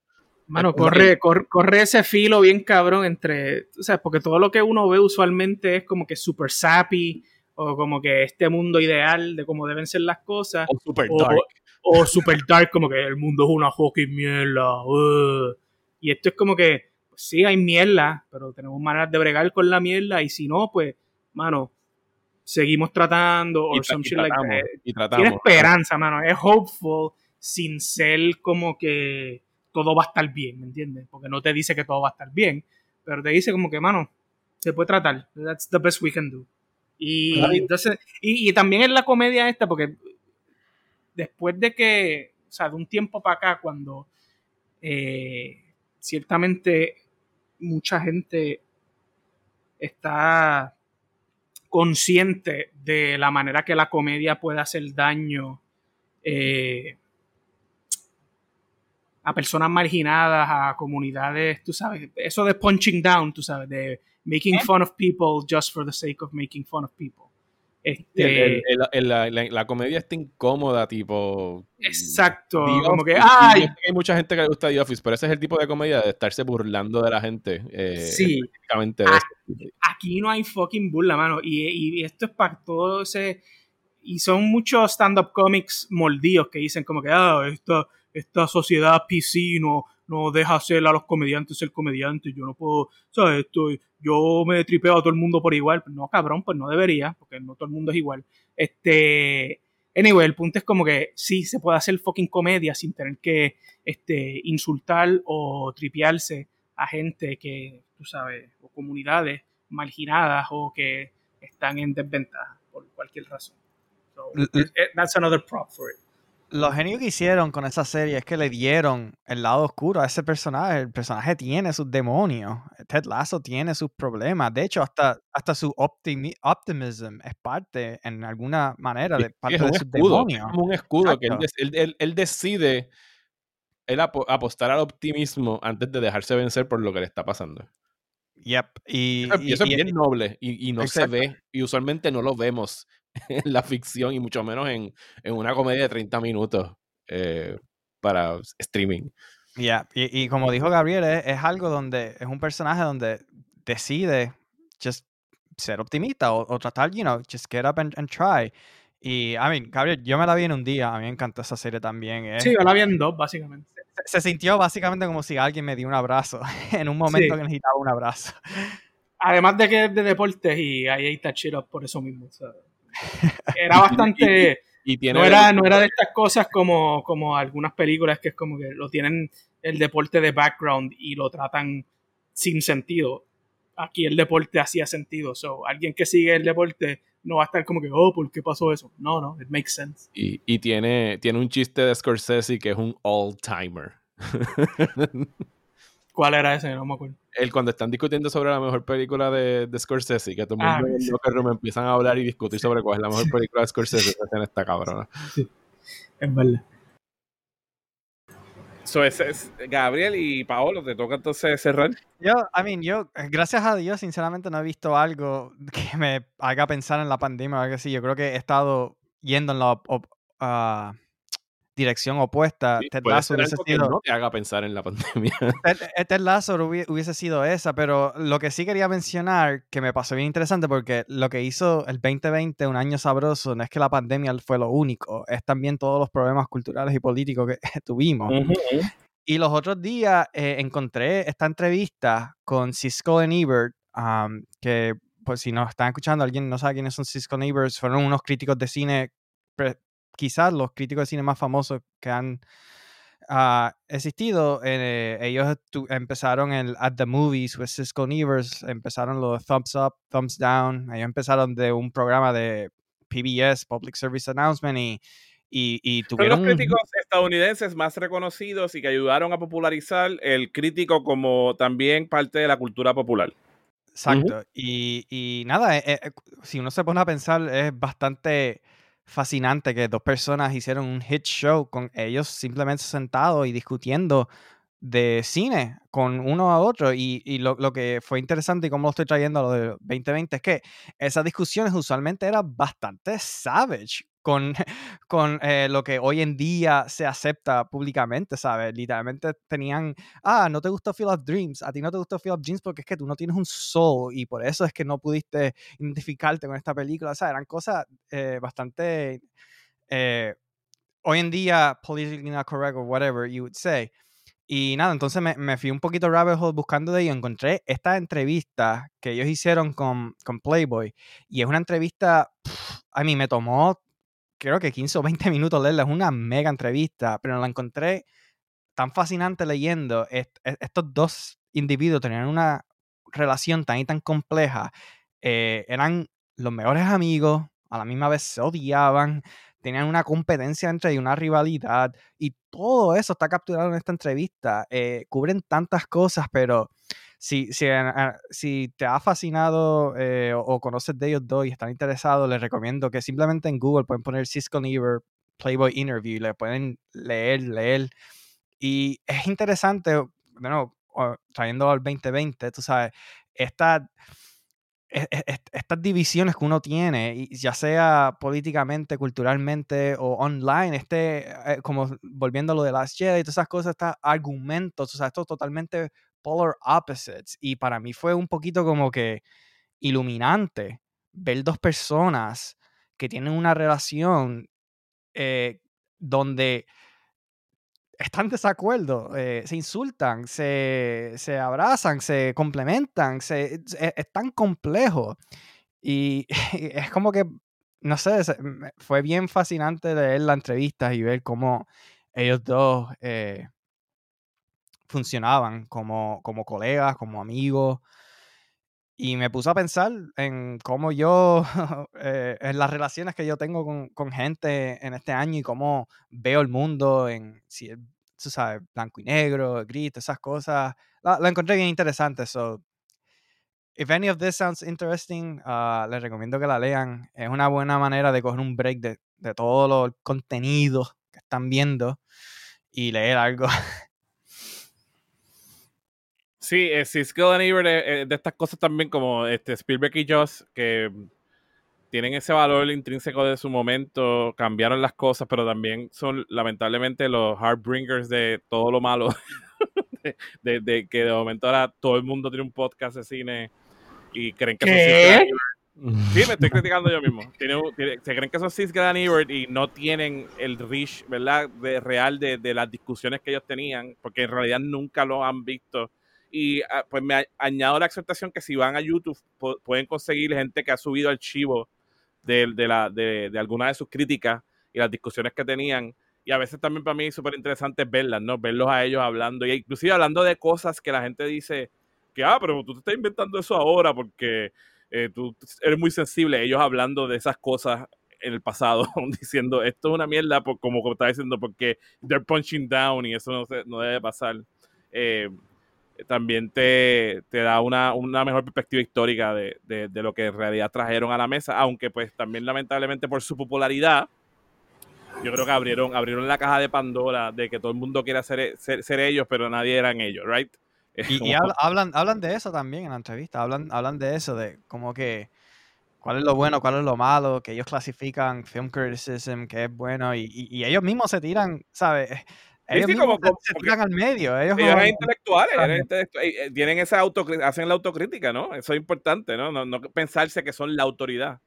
eh, y ya, ¿no? E, ellos se, se, autocriticaban, reflexionaban sobre el trabajo que hacían, discutían y discutían entre sí realmente, no necesariamente para que fuera un, un, espectáculo en la televisión, ¿no? ¿no? No, una cuestión de discutir por discutir, eh, como la mayoría de todo, ahora que hablan de deporte, los shows en eso que son gente gritándose el uno al otro. Terrible. Que, lo, que los hacen para eso mismo, para crear esa cosa, ah, están gritándose, es como, no, no es que realmente están teniendo una discusión pasional de verdad. Sí, ¿no? El, el, contrarianism, tú sabes, por, por contrarian sake. Nada más pues, ah, soy el abogado del diablo.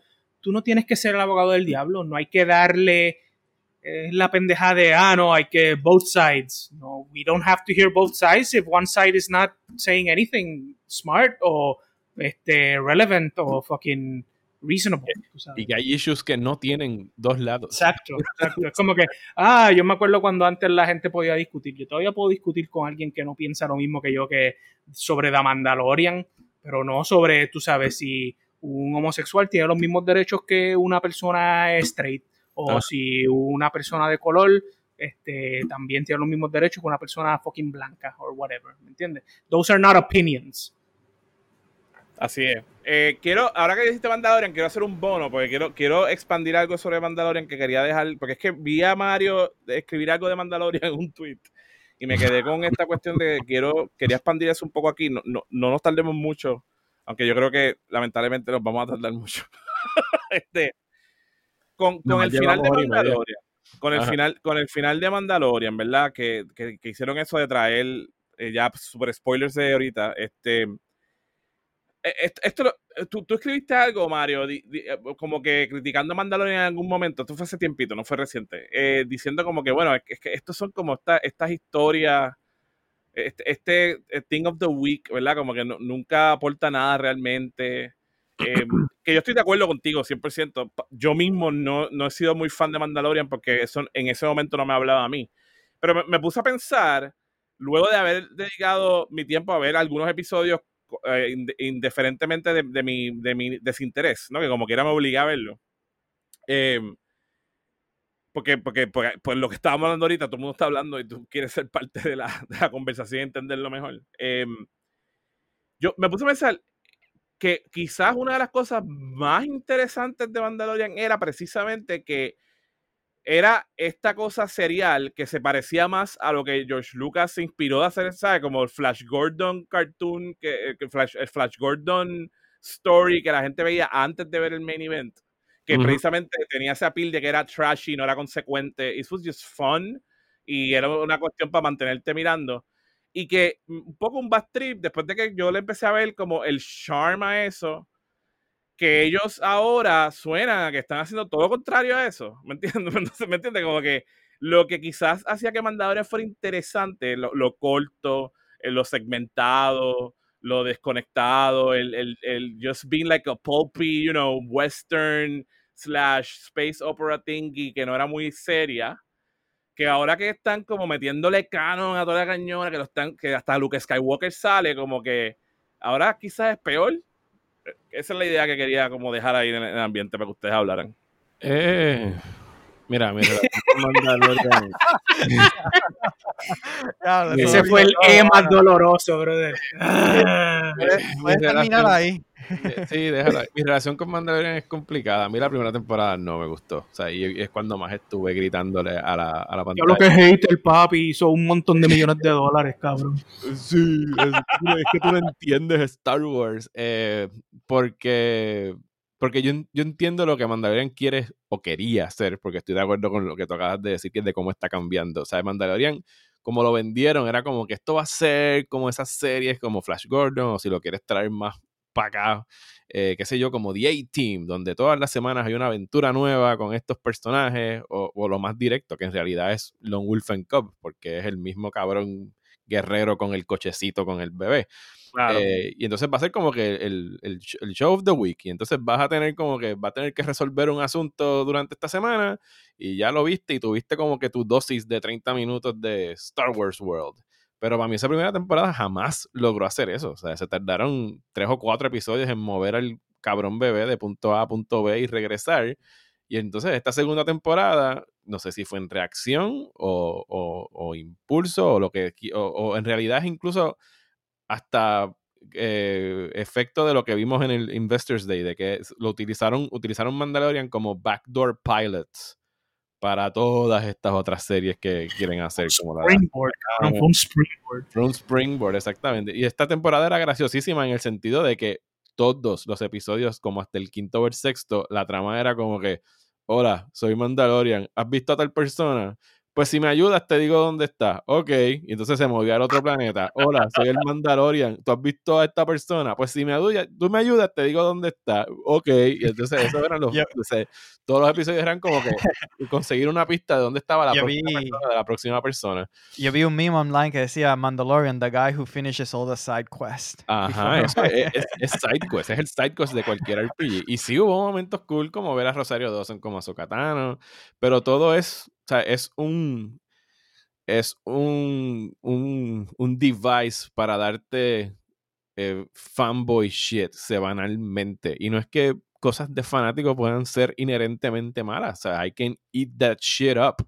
Eh, pero más, o sea, yo no veo y no creo que tampoco sea el norte de ellos, ¿sabes? Ellos podrán tener series como que bien, bien populares en términos de, de, de lo que quieren hacer, pero no es como que high TV, no es como que la mejor fucking serie ever, o sea, e- estaban apostando a lo más mínimo, a lo más básico, cuando al principio Mandalorian parecería que iba a tratar de de verdad ser un western con spaghetti western tropes de Mandalorian, que es lo mismo que trató de hacer Rogue One cuando quiso hacer una película de guerra sobre Star Wars, y yo pienso que le salió bastante bien, pero que no, no hay espacio para jugar dentro de este universo. Cada vez que alguien o algo empieza a salirse de balance y dicen, ¿por qué no tratamos esto? Es como que, no, no, no, no, no, méteme un Skywalker ahí, méteme un Skywalker ahora, necesito un Skywalker porque esto se está yendo mucho de, de la línea. Sí, Y- sí, sí. Y es como que regresar otra vez a lo mismo, a los mismos tres o cuatro pendejos que llevamos 40 años escuchando sus nombres, en vez de dejar lo que sea. O sea, es un cabrón universo. Y seguimos en. O sea, el mundo gira alrededor de fucking Tatooine. Sí, cabrón. Eh, así que, o sea, yo no tengo ningún tipo de esperanza sobre Sí, Star sí, Wars. sí. Estoy de acuerdo porque parte, o sea, cuando yo por fin empecé a ver los episodios que sí, yo estoy de acuerdo también que los episodios entonces eran como homages a películas y jodienda, como que las ideas estaban ahí, pero todo era tan genérico. Sí, esta que temporada hicieron que- Wages of Fear con Sí. Star Wars. que, ¿sabes? que, que no, que, que como que la intención estaba ahí y si se hubieran quizá ido más por la línea de dejar el, el que se experimentara con el, los genre y sencillamente que fuera eso, que sea este pulpy series de media hora, Ujú. ¿sabes? Como que vamos a dejarlo ser eso y con todos los elementos que tiene que sí que sí que son chéveres, pero exacto, eh, ya yo empecé a sentir ese, ese, ese fucking, tú sabes, esa pelea con no, es que es Star Wars, es Ajá. Star Wars. Y lo mismo que le pasó a la trilogía nueva. eh, Este, las Jedi por fin también estaba diciendo, mira, vamos a hacer otra cosa. Y de momento es como que, ya. eh, no sé, es súper Las frustrante Jedi también. Literalmente dice burn o destroy the past. Y es como que estás loco, cabrón. O sea, no, no vamos a destroy the past. Hay que volver a traer todo otra vez de nuevo. Ah, Busca no, más Patrick, Palpatine. Yo No. viendo, viendo toda esta gente ahora celebrando que Luke salió. eh, eh, ¿Te acuerdas cuando hablamos de, de la, de, de- de aquella película de, de Rogue? De la- que cuando se- lo mismo que yo me sentí cuando Leia salió era como, pero ¿por qué? ¿Por qué tiene que salir y tiene que ser un CGI también para acabar de joder? Porque todo tienen que amarrarlo a lo mismo. Porque, y- y, cuando ves las reacciones en redes sociales, es como que, yes, eso es lo que queríamos. Porque ahora la gente Sí, está sí, claro. casqueteándose con que. Luke fue un, un badass. Y eso que para mí, Luke Skywalker nunca ha sido un Exacto, badass. como que. Engagement. Engagement. Engagement, sí. Como que no- nunca fue el punto para mí que ni Darth Vader ni Luke Skywalker eran badasses. No. Ya, ya, ya lamentablemente tenemos en canon dos escenas que ellos están como brincando y saltando, como Yoda en, en, En Attack of the Clones. en Attack of the Clones, y pues se ve cool, pero es como que eso era esto. Yo no, no sé. No. Eh, ya. No, no estoy de desacuerdo con nada que han dicho. Pero tengo que decir que me he disfrutado la serie inmenso. You know, la voy a extrañar. eh, y por razones que maybe no puedo articular, I just enjoy it.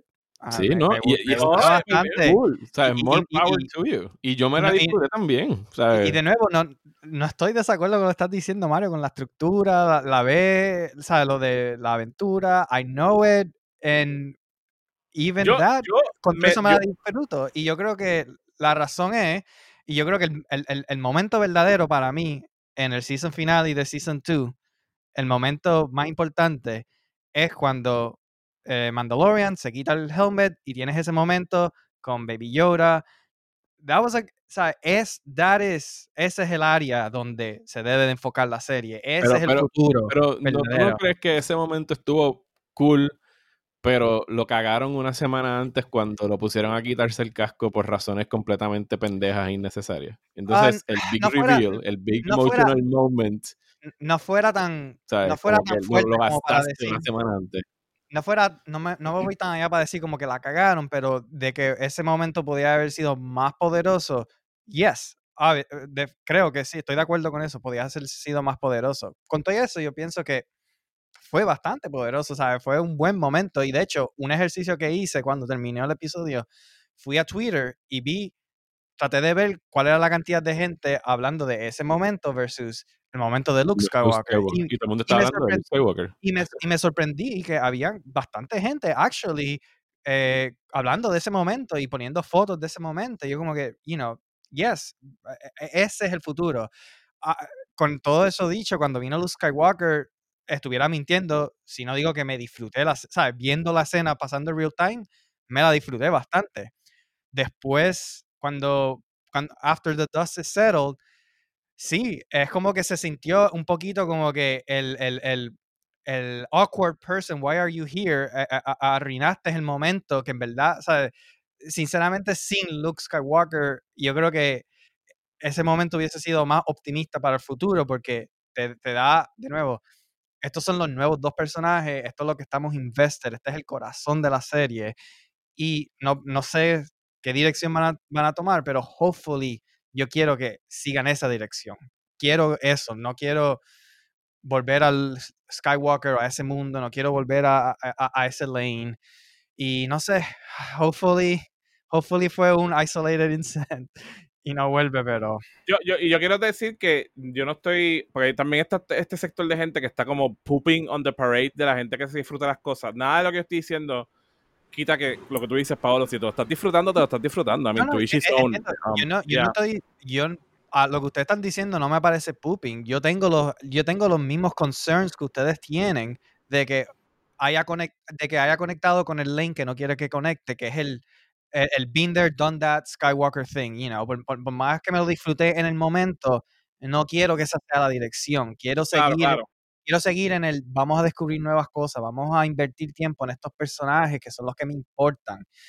So, e- e- entiendo, yo estoy de acuerdo, por eso digo, estoy de acuerdo con todo lo que Sí, han sí, sí. dicho, porque tengo to- todas esas preocupaciones que tienen. Sí, lo, lo digo más para la gente que está escuchando, que, que no malinterprete que estoy tratando de poop on any West Parade. Yo creo que la gente se puede disfrutar lo que se tenga que disfrutar y hay cosas que son súper disfrutables en el Mandalorian. Ah, Yo lo que estoy tratando de lamentar un poco es el reliance en el fanservice y eh, el fanservice por fanservice en sí mismo. eh, Pero es que esa es, la, esa es la serie. Es, es Pero no, pero espérate, espérate, no, no, porque tú estás diciendo a ti no te gustó la primera, el, el primer season, and I can understand it, pero yo en cambio, que yo no vi el primer season cuando salió, yo empecé a verlo eh, hace, qué sé yo, como tres semanas, este, desde el primer episodio del primer season. So, yo no estaba eh, involucrado en el hype y de whatever, Mandalorian, Baby Yogurt, whatever. Este, me encanta. Yo, eh, él es Baby Yogurt. There's no other. Yo no puedo decirlo de otra manera. Este, y fue como que, pues, déjame verlo, vamos a darle un break. Y, mano, the, it's, a, it's, it's so well made. O sea, el craft está tan bueno que me mantuvo. O sea, el diseño está cabrón, la música está hija puta. Este, y fue como que, man, I can get into this. Y ese episodic nature de que sí, ese primer season también, si el segundo episodio es como que, hola, yo soy Mandalorian, ayúdame a hacer esto, si te ayudo a hacer eso, whatever. El primer episodio es como que, hola, yo soy Mandalorian, estoy tratando de escapar, no sé qué carajo hacer. Ah, sí, ven acá con nosotros. Ayúdanos a hacer esto y te puedes quedar aquí un jato. So, eh, el primer season es eso, es como que déjame brincar de mundo en mundo para pa, pa, este, esquivar a los que me están buscando. Y no había este sea, uno veía cosas de Star Wars viejas, uno veía este, throwbacks, pero uno no veía a Luke Skywalker, uno ve a Han Solo, uno ve a Chewbacca, cosas así, ¿me entiendes? O sea, tú estabas en el universo, pero estabas en la periferia de, de todo lo que viene posterior a Return. Y eso, mano, me gustó. O sea, yo estaba como que, mano, es el universo que yo conozco, pero no es rehashing. Estoy viendo cosas nuevas. Tú sabes, están las mismas razas de aliens, pero en contextos nuevos, está todo sucediendo diferente. Y me lo, me, me lo disfruté de esa manera. Tanto así que yo no había visto fucking Rise of Skywalker.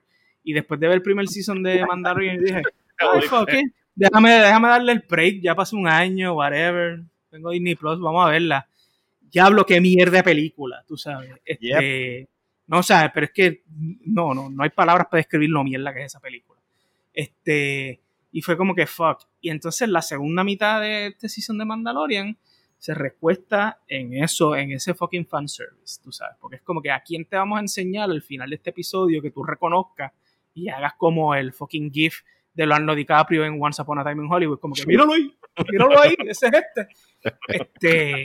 Y eso en verdad me la explotó bien duro. Este, de que sí que es emocionante, de que ya yo tenía este, I emotionally invested en Baby Yogurt y en la relación con Mando, este, de que hay par de personajes nítidos, hay gente que se caga en, en Gina Carano, I don't care, she's a badass, me tripea. Este, no me molestó Bill Burr, aunque fuese un fucking comediante de Boston, ¿sabes? Haciendo de un mercenario. Este, pero también en algún punto en la serie era como que, mira, Dios, este tipo también sale ahí. O sea, tú puedes hacer un, un all-star de otros roles que estos cabrones hicieron, ¿sabes? Sale Apollo Creed, sale este Gustavo Fring, sale Nick Nolte, cabrón. Sale Nick Nolte, sale eh, Oliphant, Timothy Oliphant, sale También. Werner Herzog. Werner Herzog, cabrón. Taika, sale Taika. Mi cualidad favorita de, de Mandalorian es eso, es como que el, el guest star of the week, que es algo de esas series. Como, sí, ah, mira este cabrón que he visto en 20 sitios. Pero ya, se fue, pero ya se fue eso. Eso es lo que me molesta. Era esta cuestión super pulpy donde era como, mira, y este fulano está ahí, jajaja, tú sabes, I, enjoyed it. Em, ahora que están yéndose más a esa cuestión de como, ahora es como fanservice, fanservice, es como... Ah, universe building como que con cosas viejas, ah, vamos a setear a la Soca para su serie, vamos a setear a los Rangers para su serie, vamos a setear Ah, tú sabes todo.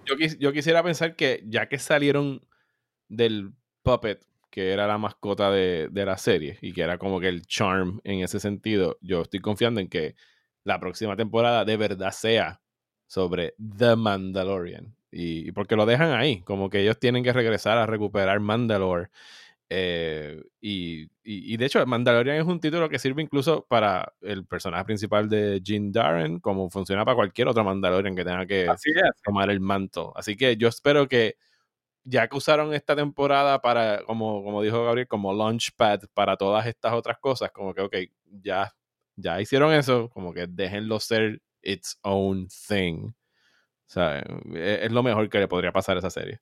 Y yo, al final del día, lo más que me gusta de Mandalorian es la música y lo al final de cada episodio que enseña los drawings de lo que pasó en el episodio. Eso a mí me ayuda a crear mis propios Mandalorian episodios. Yo soy la única persona que tengo issues con que el tema de Mandalorian es un cabrón calco del tema de Rocky, porque yo no puedo sobrepasar esa parte. No, tú eres el único.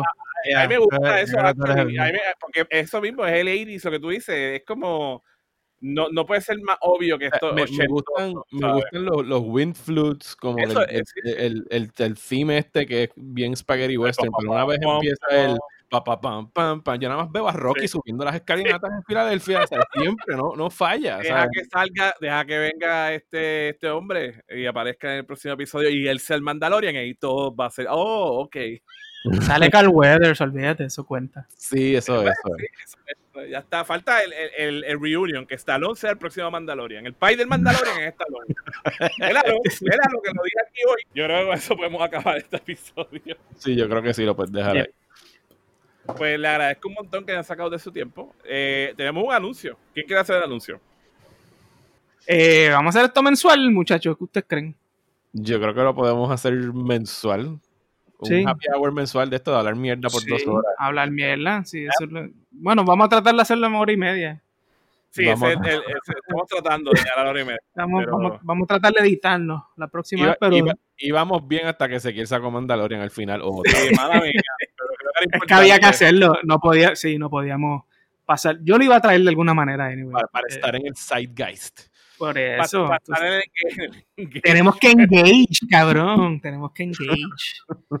Así Para que nada, espero que, espero que tengamos nosotros este la, el compromiso y la voluntad para seguirlo y ustedes también de escucharnos. Así que gracias a todos los que escuchan esto y que nos escuchaban antes y que espero que nos sigan escuchando próximamente.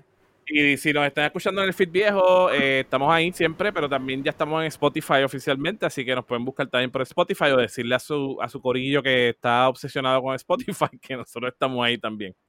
Y estuvieron con ustedes durante estas dos horas. Mario Alegre Femenía. Gabriel Sánchez Bicepo. Y Pablo Grassini. Y ese que Rodríguez Andino será hasta la próxima. Ponte la musiquita Mandalorian en el final, dale, ponla. voy, voy, dale, Rocky, dale. Ah, no, me- sorry, me confundí.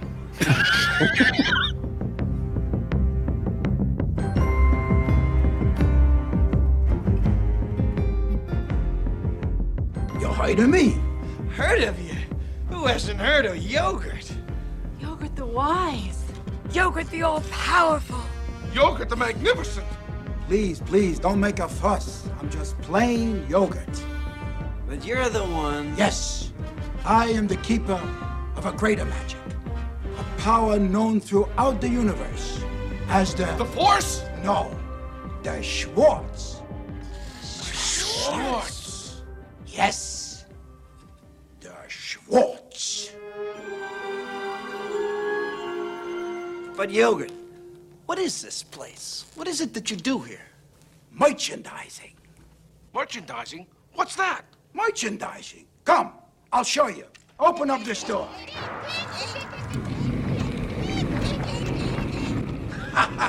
Come, walk this way. Take a look. We put the picture's name on everything. Merchandising, merchandising, where the real money from the movie is made. Spaceballs the t-shirt. Spaceballs the coloring book. Spaceballs the lunchbox. Spaceballs the breakfast cereal. Spaceballs the flamethrower. The kids love this one. Last but not least, Spaceballs the doll. Me. May the Schwartz be with you. Adorable.